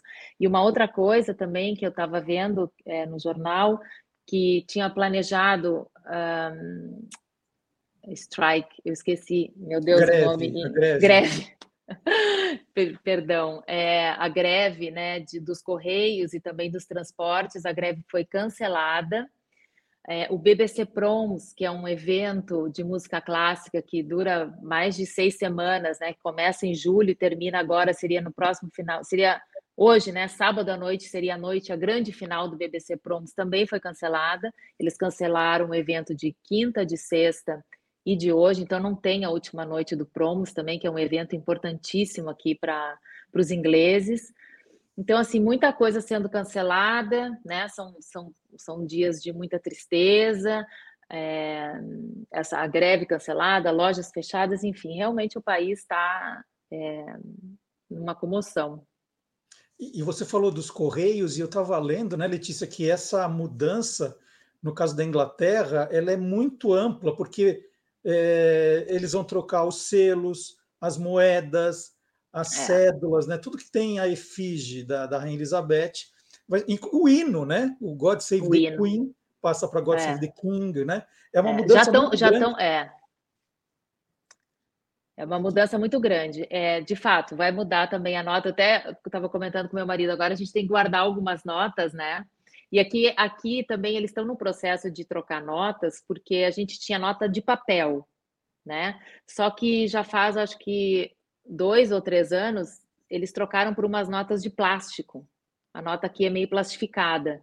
E a gente tinha até o dia 30 de setembro agora para trocar pelas notas, né? Tirar de papel e, e trocar pelas de plástico. Agora vamos ter mais uma troca. Selo também, né? O selo com a, com a, com a foto dela. É triste, né? Eu acho triste, porque, é, de novo, assim, é o fim de uma era que a gente estava muito acostumado e, e vem um, um, príncipe Charles, né, agora o rei Charles III, que a gente não sabe como é que vai ser. Ele ontem cumprimentando as pessoas ali na frente do palácio, recebendo né, as condolências e tal, estava muito é, receptivo. Ele até estava sorrindo, assim, agradecendo e tal, parecia muito próximo do povo. Mas essa é a expectativa agora, né, para ver, enfim, tem, acho que uma série de questões que vão ser levantadas é, é, com relação ao quanto vai se gastar para fazer tanto o funeral dela quanto a coroação dele, da onde vai sair esse dinheiro. É, os que não gostam muito da monarquia também já tem aí um, uma porta aberta, mas tudo isso eu imagino que vai acontecer é, depois desses dez dias, né, que, que, que envolvem até o funeral, enfim, essa, esse respeito, né, com relação à, à morte dela. É isso, eu conversei aqui no La Curiosos com a Letícia Nascimento, direto de Londres, contando um pouquinho né, de como os, os, ingleses receberam a notícia e as homenagens que estão sendo preparadas. E como é um longo processo, a gente com certeza vai voltar nesse assunto. Letícia, muito obrigado pela conversa e nos atualize sempre que tiver alguma curiosidade acontecendo aí, tá bom? Tá bom, tava com saudades aqui de participar do teu programa, Marcelo. Você sabe que eu sou fã, eu adoro. Vamos ver se eu volto aí a, a, a participar um pouco mais e, e, dar as notícias aí para vocês do que, que vai estar acontecendo aqui durante a semana. Combinado. Muito obrigado, viu, Letícia? E agora a gente vai continuar falando de história, né? Agora eu vou chamar o professor Vard Marques. Obrigado, Letícia.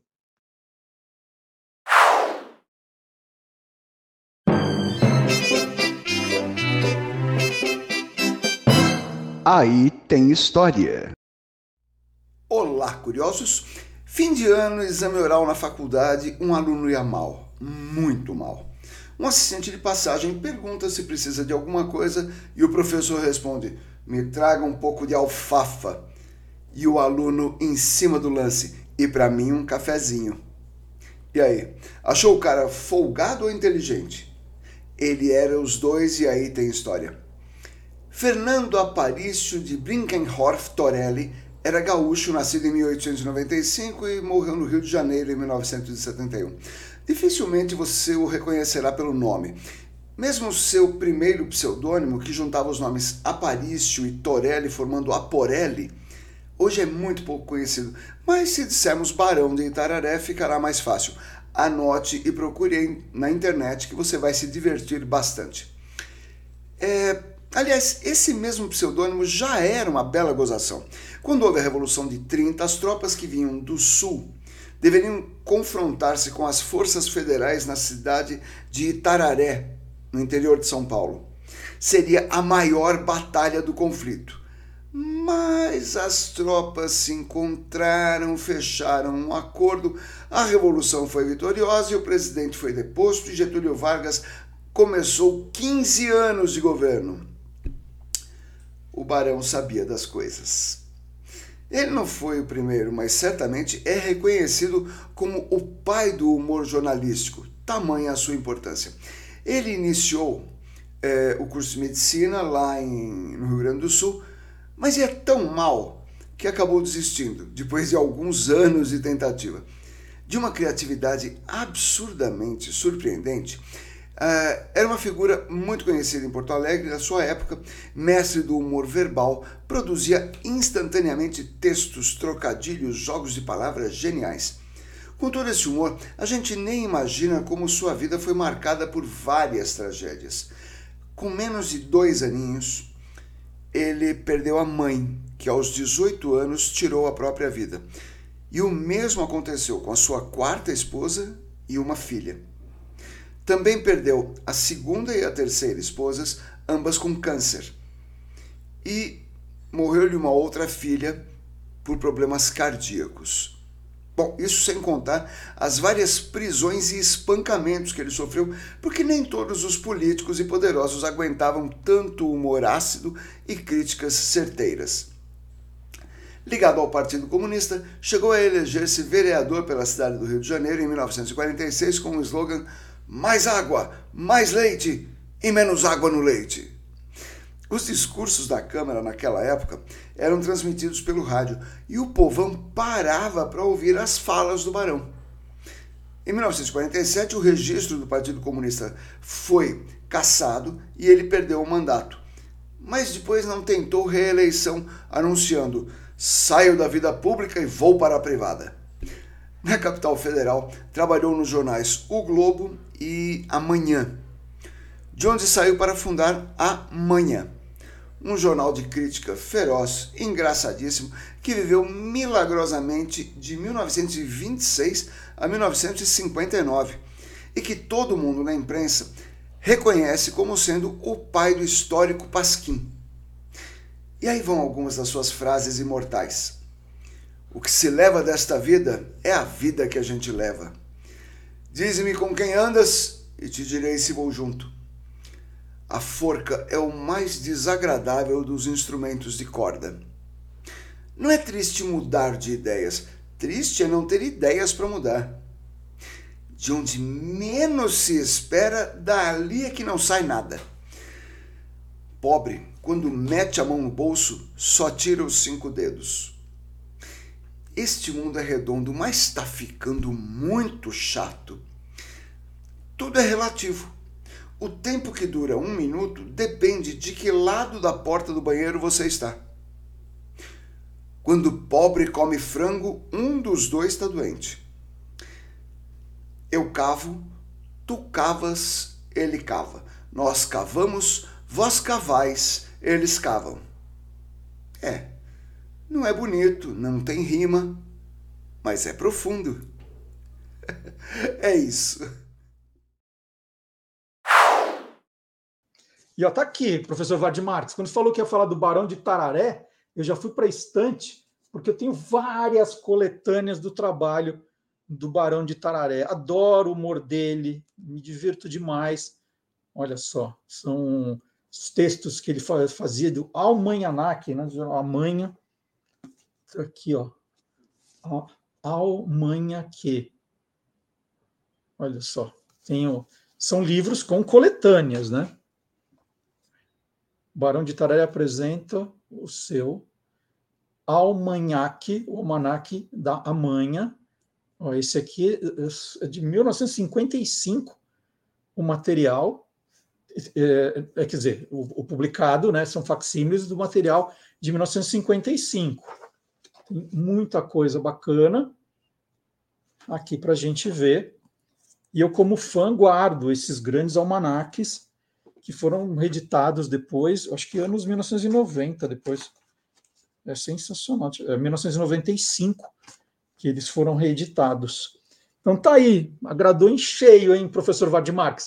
O professor Vard Marques diz que é uma trilogia. Já foi o Sérgio Porto, né, o Stanislau Ponte Preto, o Barão de Tararé. Quem será o terceiro personagem? Quem arrisca um palpite? Eu sei, ele já me contou. Então logo logo tem o terceiro personagem dessa trilogia de grandes nomes do humor brasileiro, certo? E eu queria mostrar dois livros meus, para não perder a, né, a tradição. Parabéns a você, a história de Berta Celeste Homem de Melo, é um romance juvenil com uma história inventada para eu contar para vocês a história da Dona Berta, que ganhou o concurso há 80 anos para escrever a versão em português da Happy Birthday to You. E ela que fez o parabéns a você. E agora, outro romance juvenil também, que acabou de sair, o Que Nem Maré. Esse aqui está é, é, tá pelando de tão quente. Também a história de um garoto que, na noite de Réveillon, começa a rememorar tudo o que aconteceu naquele ano, que foi o mais, o que ele diz, o mais intenso da vida dele, né? o que ele passou, o que ele enfrentou naquele ano. E aí tem uma história bem bacana, né? O que acontece se ele se apaixona pela namorada do melhor amigo. Hum, o que, que acontece? Então tá aqui, ó, que nem maré. Aliás, eu estou tentando enviar um para o Jorge Versilo. Mandei uma mensagem para ele nas redes sociais, ele nem tinha um para mim, viu? Ele está achando que é uma pegadinha. Vou ter que depois pedir ajuda para vocês para chegar nele para mandar o livro, para ver se, se, ele, se ele topa receber. Vamos continuar, vamos continuar. Se você tem alguma coisa que você viu na internet, chamou sua atenção, e você quiser compartilhar para que os outros curiosos vejam também, você pode mandar para a gente pelo olacuriosos, arroba guia dos curiosos.com.br. Esse é o caminho para você enviar para a gente fotos, vídeos, né, o que você encontrou de curioso, manda para a gente. Por exemplo, por, por exemplo, Rosalina Aurora, ela mandou uma série de fotos, eu achei genial e a gente vai agora ver o que ela mandou. Em 1939, no Kansas, né, nos Estados Unidos, donos de moinhos de farinha perceberam que as mulheres estavam usando os sacos da farinha para fazer roupas para suas crianças. Por isso, olha só, os moinhos passaram a usar tecidos florais em seus sacos, de modo que as crianças pudessem ter roupas bonitas, né, e o selo da marca da farinha poderia ser removido com lavagem. Um gesto de pura gentileza. Né? Isso é, é, tempos mais humanos, tempos de aquecer o coração. A Rosalina Aurora viu isso na, no Instagram da Bebel Franco, uma designer de estampas, e aí falou: Olha, eu vi lá na Bebel Franco, queria compartilhar, sei que você vai gostar, e eu adorei essa história. Então é bacana, quem tiver outras histórias assim, que são curiosas, que são bonitas, né? Pode compartilhar com a gente no Olá Curiosos, arroba guia dos curiosos.com.br. Essas histórias de aquecer o coração a gente adora, a gente adora, e elas são muito curiosas. E tem outras que eu recebi essa semana, mas para não gastar tudo de uma vez, eu estou guardando mas tem uma de uma sorveteria em Maringá, gente, ó, o negócio é espetacular. Depois vou mostrar para vocês. E você pode nos seguir também aonde? Nas redes sociais do Guia dos Curiosos. Tem no Facebook, no Twitter, no Instagram e no TikTok, arroba Guia dos Curiosos. Você vai encontrar a gente lá sempre com novidade. Né? A gente procura diversificar as curiosidades, para que você, ao navegar, encontre coisas diferentes. Você pode seguir todas as nossas páginas: Facebook, Twitter, Instagram e TikTok. Tem muita gente que fala assim: puxa vida, eu perdi uns vídeos, né? O melhor lugar para ver os nossos vídeos, aqueles vídeos pequenininhos de um minuto, é no TikTok, porque estão todos muito bem organizados lá. Estão todos lá e muito bem organizados. E não precisa ter conta no TikTok, você pode entrar pelo Google mesmo. Você põe TikTok Guia dos Curiosos, vem a página inteira para você curtir. Tu fala, ah, mas eu não tenho conta no TikTok, eu não tenho. Não precisa, não, gente. Põe no Google. Guia dos Curiosos, arroba, arroba TikTok, Guia dos Curiosos, já vem a página toda, aí tem todos os vídeos lá. Tem gente que às vezes pede assim, ah, fala do, do dadinho, tem lá já. Ah, sempre pedem alguma coisa, falam, ih, mas eu já fiz. Maisena, aí já está lá. Né? Então, tem Melita, me pediram na semana Melita, falei, ah, já está lá. Então, é, dá para entrar pelo Google também. Mas, né, toda semana a gente roda um vídeo do TikTok aqui também um que fez sucesso durante a semana, que as pessoas curtiram, comentaram bastante. E essa semana foi a história do ovo maltine, que eu já tinha feito do Nescau, já fiz do Todd, estava faltando do ovo maltine, também um dos mais pedidos. Então, você vai ver agora, né, se você não viu ainda, você vai ver agora a história do ovo maltine. Porque o ovo maltine é chamado de ovaltine em vários países. O farmacêutico suíço George Wander pesquisava um complemento alimentar para crianças desnutridas. Em 1865, ele apostou no efeito nutritivo do extrato de malte obtido da cevada. A morte de George em 1897 fez seu filho Albert continuar as pesquisas. Em 1904, o químico Albert Wander criou a fórmula do ovo maltine, uma combinação de extrato de malte, ovos, leite integral e cacau. A bebida começou a ser vendida inicialmente em farmácias, até passar a ser produzida em escala maior, tudo na cidade suíça de Berna. O nome vem de ovum, ovo em latim, e malte, seus principais ingredientes na época, hoje não são mais. Agora a pergunta do começo: por que muitos países adotaram o nome de Ovaltine? Por causa de um erro. O produto chegou ao Reino Unido em 1906 com o nome de Ovaltine Algumas fontes dizem que o erro foi na hora de preencher os documentos para despachar o produto lá da Suíça. Outras afirmam que foi na hora do registro da marca em território inglês. Mas é tudo a mesma coisa. A Inglaterra ganhou uma fábrica em 1913 e começou a exportar o Ovaltine para outros países de língua inglesa. O ovo Maltine é vendido no Brasil desde 1930, quando ainda era importado. Aqui ninguém errou o nome. A primeira fábrica da Vander foi aberta em Resende, no Rio de Janeiro, em 1956. Então tá aí. E tem outros vídeos muito legais e você acompanha no nosso Instagram e no nosso TikTok. Mas como eu disse, se você quiser ver os antigos, o melhor lugar é o TikTok. tá, gente? E nós estamos colocando alguns vídeos, os mais recentes, também no YouTube. Dá para ver pelo YouTube, tem lá os nossos vídeos curtinhos. A gente está adorando fazer, está adorando ver, então pode curtir. Tem vários lugares para você encontrar esse conteúdo curioso. E mais um pouco de Copa do Mundo aqui no nosso programa. É, também teve estreia, outra estreia na semana passada, no sábado passado, e hoje ele vem para o segundo tempo, né? Mas são vários tempos. Nós vamos chegar até a Copa do Mundo com o professor Tiago José Berg, autor dos livros Bandeiras de Todos os Países do Mundo e Hinos de Todos os Países do Mundo. São dois livros fantásticos para quem curte essa, essa história de simbologia. Né? E o Tiago está preparando um livro novo que, olha, tá espetacular. Eu não vou dar spoiler aqui ainda, mas logo, logo ele vem aqui no programa também contar um pouco dessa, dessa história. Então, vamos lá para o segundo capítulo que a gente fala, né? Se, segundo o quê? Segundo episódio de Simbolopédia das Copas.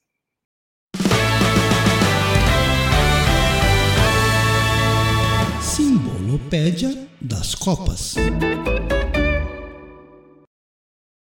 Olá, curiosos! Vocês sabiam que o país com a montanha mais alta do mundo estará na Copa do Catar? Não, não é o Nepal, a seleção número 176 do ranking da FIFA, nem o Monte Everest, mas sim o Equador.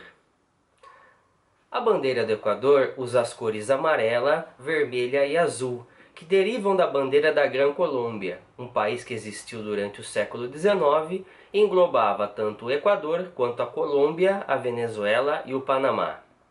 Para diferenciar sua bandeira da Colômbia, o Equador adotou um brasão de armas, que trazia a figura do Monte Chimborazo. Se considerarmos os critérios desde o centro da Terra até o cume, o Monte Chimborazo é cerca de 1811 metros maior que o Monte Everest. Isso acontece porque o nosso planeta não é uma esfera perfeita, e sim um geóide, ou seja, ele é mais achatadinho nos polos e mais alargado na linha do Equador, cerca de 2 km. Por esses critérios e não considerando o nível do mar, o Monte Chimborazo é a maior montanha do mundo. Aliás, no hino do Equador também se cita um outro monte, o Monte Pichincha, que fica nos arredores de Quito. Vamos então ao hino do Equador.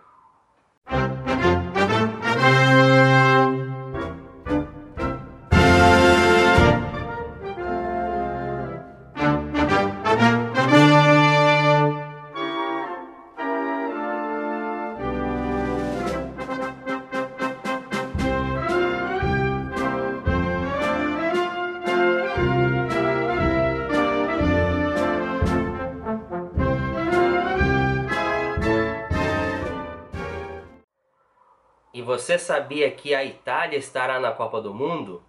Não, eu não fiquei louco. Toda vez que se tocar o hino nacional da Polônia, a Itália estará lá. Eu explico essa história. No final do século XVIII, a Polônia foi dividida entre seus rivais, a Prússia, na atual Alemanha, a Rússia e a Áustria. Portanto, o país deixou de existir ao longo do século XIX. Muitos soldados poloneses encontravam-se exilados em outras partes da Europa. E uma tropa que se encontrava no norte da Itália tinha um poeta chamado Józef Wybicki, que para animar aquele batalhão compôs uma canção que ficou muito popular. Essa canção trazia inclusive a figura de um general importante chamado Jan Hendrik Dabrowski e se popularizou ao longo do século XIX. Quando a Polônia conquistou a sua independência, o hino foi adotado e a canção dizia em sua letra: Marcha Dabrowski, da Itália para a Polônia. Sob o seu comando, reuniremos a nossa nação. Eu sou Tiago Berg e este foi mais um Simbolopédia da Copa.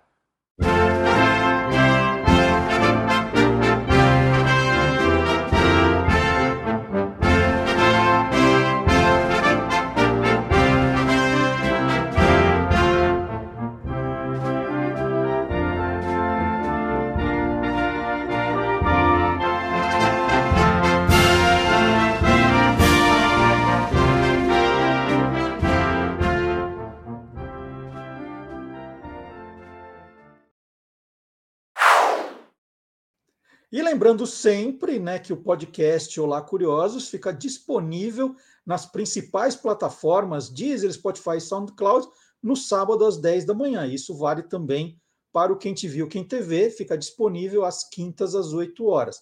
Aí você baixa no seu celular e faz o quê? Ouve a hora que você quiser. Né? Ouve a hora que você quiser. Pode ser na, na ginástica, pode ser na massagem, pode ser no supermercado, pode ser a caminho do trabalho, pode ser a caminho da faculdade. A hora que você quiser, você coloca lá os seus fones e ouve o nosso programa na íntegra. Né? Ou também, se você quiser, às vezes, em algum momento, dar uma aceleradinha para ele. Para falar, ah, essa parte não me interessa muito, deixa eu dar uma acelerada, pode também. Liberado, pode ouvir os anteriores. Então, o, o, o podcast fica disponível já sábado às 10 da manhã. Tem muita gente falava assim: ah, eu, eu viajo, né? não, não, não quero gastar muita meu pacote de dados, aquela coisa toda. Então, estão facilitando o trabalho de todo mundo para você não deixar de conferir o conteúdo. E quando a gente fala isso, né, de anuncia o podcast, a gente lembra que a gente tem uma autoridade em podcast aqui com a gente. O cara que foi pioneiro dos podcasts, pioneiríssimo. É, hoje dá aula sobre isso, ouve muito podcast, produz muito podcast é, e está, né, por, por força da profissão, sempre ligado no que está acontecendo e traz para a gente aqui alguns destaques, o que ele ouve, que ele mais gosta e que ele quer compartilhar com a gente. Professor Marcelo Abud, criador do blog Peças Raras.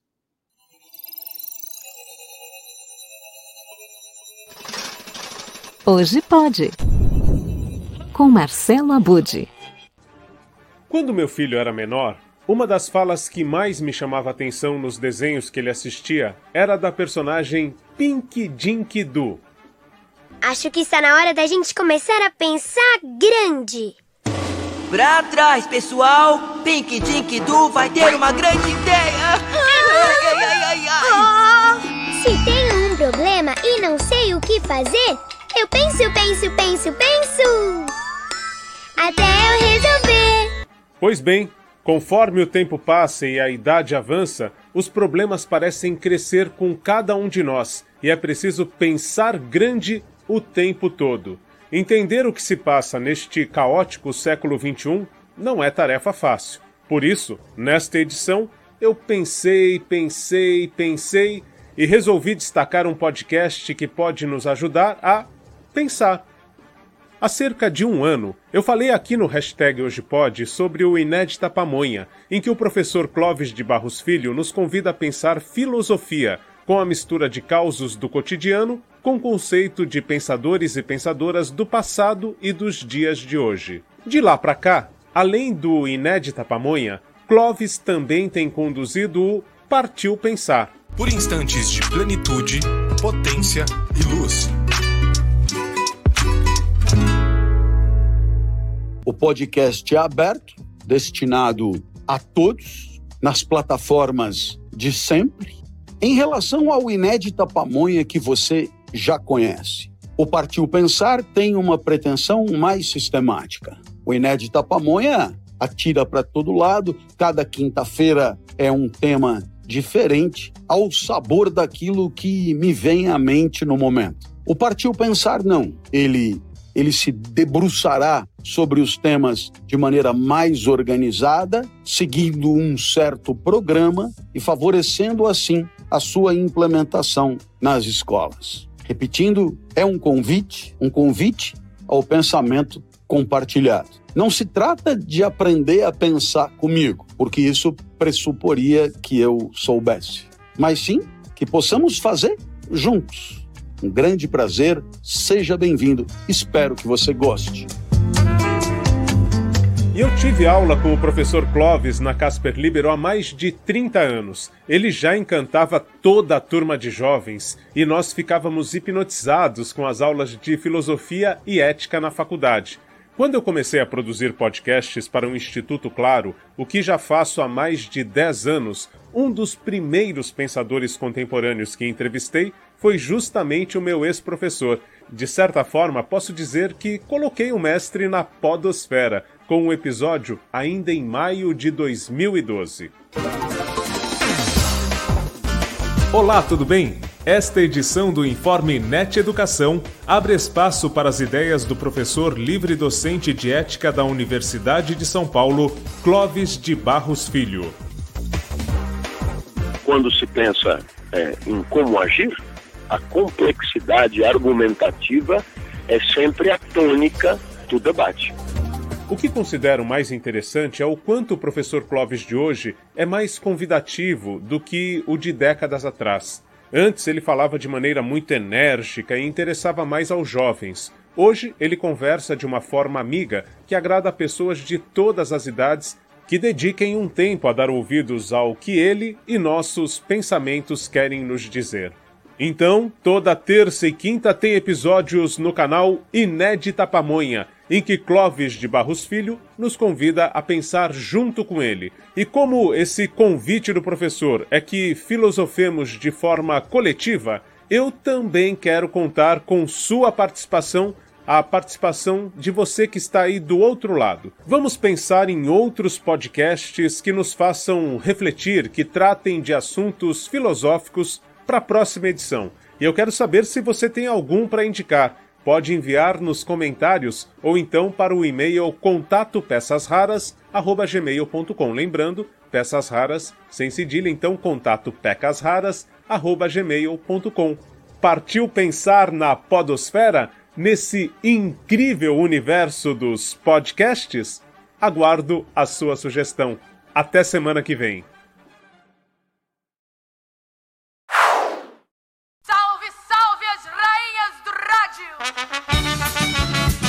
Sábado, nove da noite. Ouça o segundo capítulo de ZYR100, o centenário do rádio no Brasil. Sua Majestade, Ângela Maria, volta a cantar para os seus súditos. Você vai voltar aos anos 40 e 50, a época de ouro e das rainhas do rádio.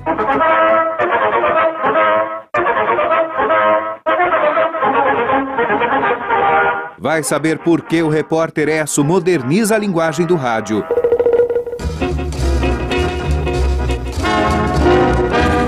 E ainda, o surgimento dos disc jockeys, a era do vitrolão e o auditório da Rádio Cultura nos anos 40. Eram as grandes festas da sociedade paulista. Antônio Adame, professor e pesquisador. Ah, o lugar era muito sedutor, porque imagina você estar no show, no Palácio do Rádio, com artistas, cantores, grandes orquestras.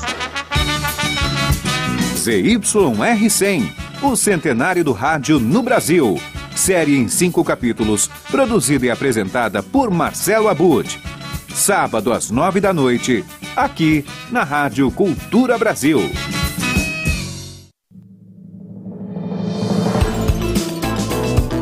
Rádio Cultura Brasil. AM 1200 kHz. FM 77,9 MHz. Rádio Cultura Brasil. O nosso jeito de ouvir música. Bom, já que é hashtag partiu pensar, né? E a gente falou da, do ovo maltine, quando a gente fala de marcas famosas lá nos nossos vídeos, sempre as pessoas adoram. Deixa eu sugerir também o Guia dos Curiosos Invenções. O Guia dos Curiosos Invenções traz um capítulo enorme. Olha só, vou mostrar para vocês.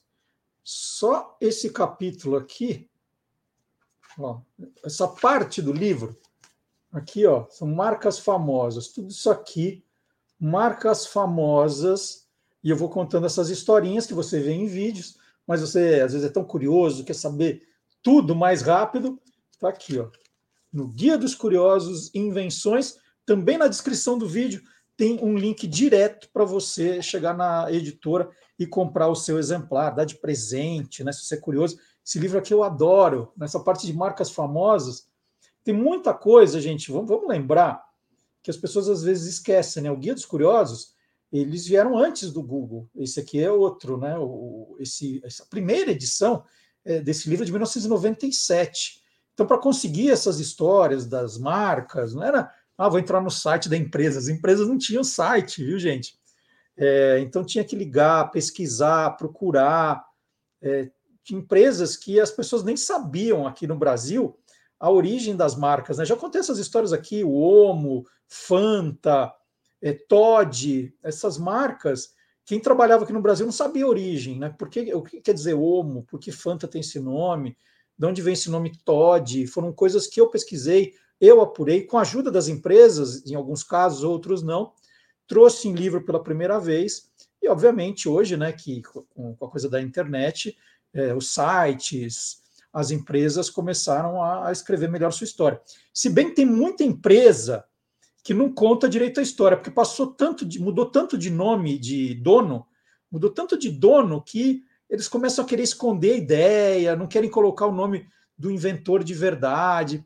Estava pesquisando, por exemplo, se alguém souber, eu quero ajuda. Eu vou pedir ajuda agora. Estava pesquisando a marca do macarrão Adria. Né? Macarrão Adria, eu queria saber a história. Aí vou na internet e acho lá que ah, foram jovens italianos, jo, é, jovens imigrantes italianos que fundaram a, a Adria. Mas quais eram os nomes deles? O que eles faziam? Quando eles chegaram no Brasil? Histórias que foram se perdendo, né? É, e o, o, novo dono não quer valorizar quem trouxe, ele quer pôr o nome dele ali, né? Ah, grande grupo empresarial, tal, e a história vamos apagando, vamos apagando. E aí eu tô, continuo procurando, né? Continuo procurando. Se alguém souber, por favor, é, é verdade isso, eu preciso da ajuda sempre. É olá curiosos, arroba guia dos curiosos.com.br. Vamos escrever essas histórias que as empresas, né, as empresas, essas grandes multinacionais aí, tentam apagar. Quais os nomes dos fundadores do macarrão Adria? Alguém sabe? De onde eles vieram? De que parte da Itália? Né? De repente tem alguém que trabalhou aqui na Adria, tem algum material guardado? Eu quero saber. Outra coisa que eu quero saber, hoje eu vou pedir ajuda mesmo. Outra coisa que eu quero saber. É, o nome do, das lojas Mesbla, né? Mesbla, eu já sei que é uma loja francesa que veio para o Brasil, e o Mesbla foi formada pelo sobrenome dos dois fundadores, Mestre e Blatger. Mas eu queria saber os nomes completos, é, um pouco mais da história desse mestre e do Blatger. Né? Quais os primeiros nomes, é, idade, coisas assim que é outra coisa que eu também não achei. Procurei em, em, em literatura francesa ali, joguei umas palavras-chave e até agora não apareceu. Então, de repente, alguém tem um livro que conta essa história, livros antigos, né, que valorizavam mais essas histórias. Eu quero saber, eu quero a ajuda de vocês. Então, né, isso é, é, bacana, esse, colabora, esse, esse, conteúdo colaborativo me ajuda demais.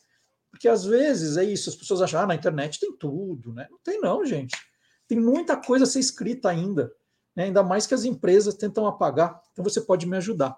Quem me ajuda toda semana também é o professor Dionísio da Silva. O professor Dionísio tem um trabalho maravilhoso da origem das palavras, das expressões, das locuções. Ele tem um livro que é uma bíblia ali para a língua portuguesa, que é o De Onde Vêm as Palavras. E todo, termina o programa de, de sábado, eu já falo, bom, qual será o tema para o professor Dionísio a semana que vem, para a gente já trocar uma bola, já falar. E aí já liguei para ele no domingo à noite. Domingo à noite já falei, professor Dionísio, me ajuda aqui. Eu queria saber quem é que pode ser chamado de doutor. Né? Por que, que advogado é doutor, médico é doutor? Qual, qual a origem disso? Aí ele explica para a gente isso direitinho agora.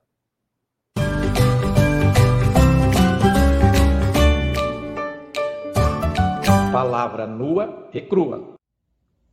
A rigor, só faz jus ao tratamento de doutor aquele que cumpre todos os requisitos para isso. Não basta ter feito os créditos, cursado todas as disciplinas, mas também ter produzido uma tese, defendido diante de uma banca examinadora, em geral de cinco membros, e então ter obtido o título de doutor em alguma coisa. No meu caso, doutor em literatura brasileira pela USP. Mas pegou outra lei, a de chamar muita gente de doutor. E os costumes são os melhores intérpretes da lei Então foi essa que pegou. Os professores doutores não fazem questão desse tratamento de doutor, mas aqueles que não têm esse título, há entre eles muitos que insistem em ser chamados de doutor, e em alguns casos isto foi parar na justiça, para que um juiz que também não é doutor decidisse se aquele que também não é doutor podia exigir de um porteiro de edifício que o chamasse de doutor. Dom Pedro I, reza a lenda, é, deu o título de doutor a quem fosse professor da primeira faculdade de direito que ele criou, é, que estivessem também ensinando e exercendo a profissão do seu ofício, isto é, advogado, algum ramo do direito. Mas é ainda mais antiga esta denominação. Doutor é aquele que sabe ensinar um ofício de alta qualificação, e o título surgiu com as primeiras universidades. Muito obrigado e até de repente. E com o professor Dionísio da Silva, nós encerramos o Olá Curiosos de hoje. E aquele pedido tradicional que a gente sempre faz na hora de ir embora é: não esqueça de deixar o seu joinha, a sua curtida no programa, se você gostou, e convidar mais amigos tá, para atingirmos a nossa meta de 10 mil seguidores na página do YouTube até o final do ano. A gente vai conseguir, hein? A gente vai conseguir. A gente não está tão longe assim, mas precisa da sua ajuda. E sábado que vem tem mais um Olá Curiosos, um programa todo especial feito para você. E quinta-feira, quem te viu, quem te vê, que está chegando no programa número 100, hein? Estamos perto do programa número 100. Então, e se você deixou aí na, no chat, né, ficou conversando, batendo papo, deixe seu comentário também na caixa aqui de comentários. Isso ajuda a aumentar o engajamento do programa. Semana que vem estaremos aqui de volta, hein? Sábado, 10 da manhã. Tchau, gente!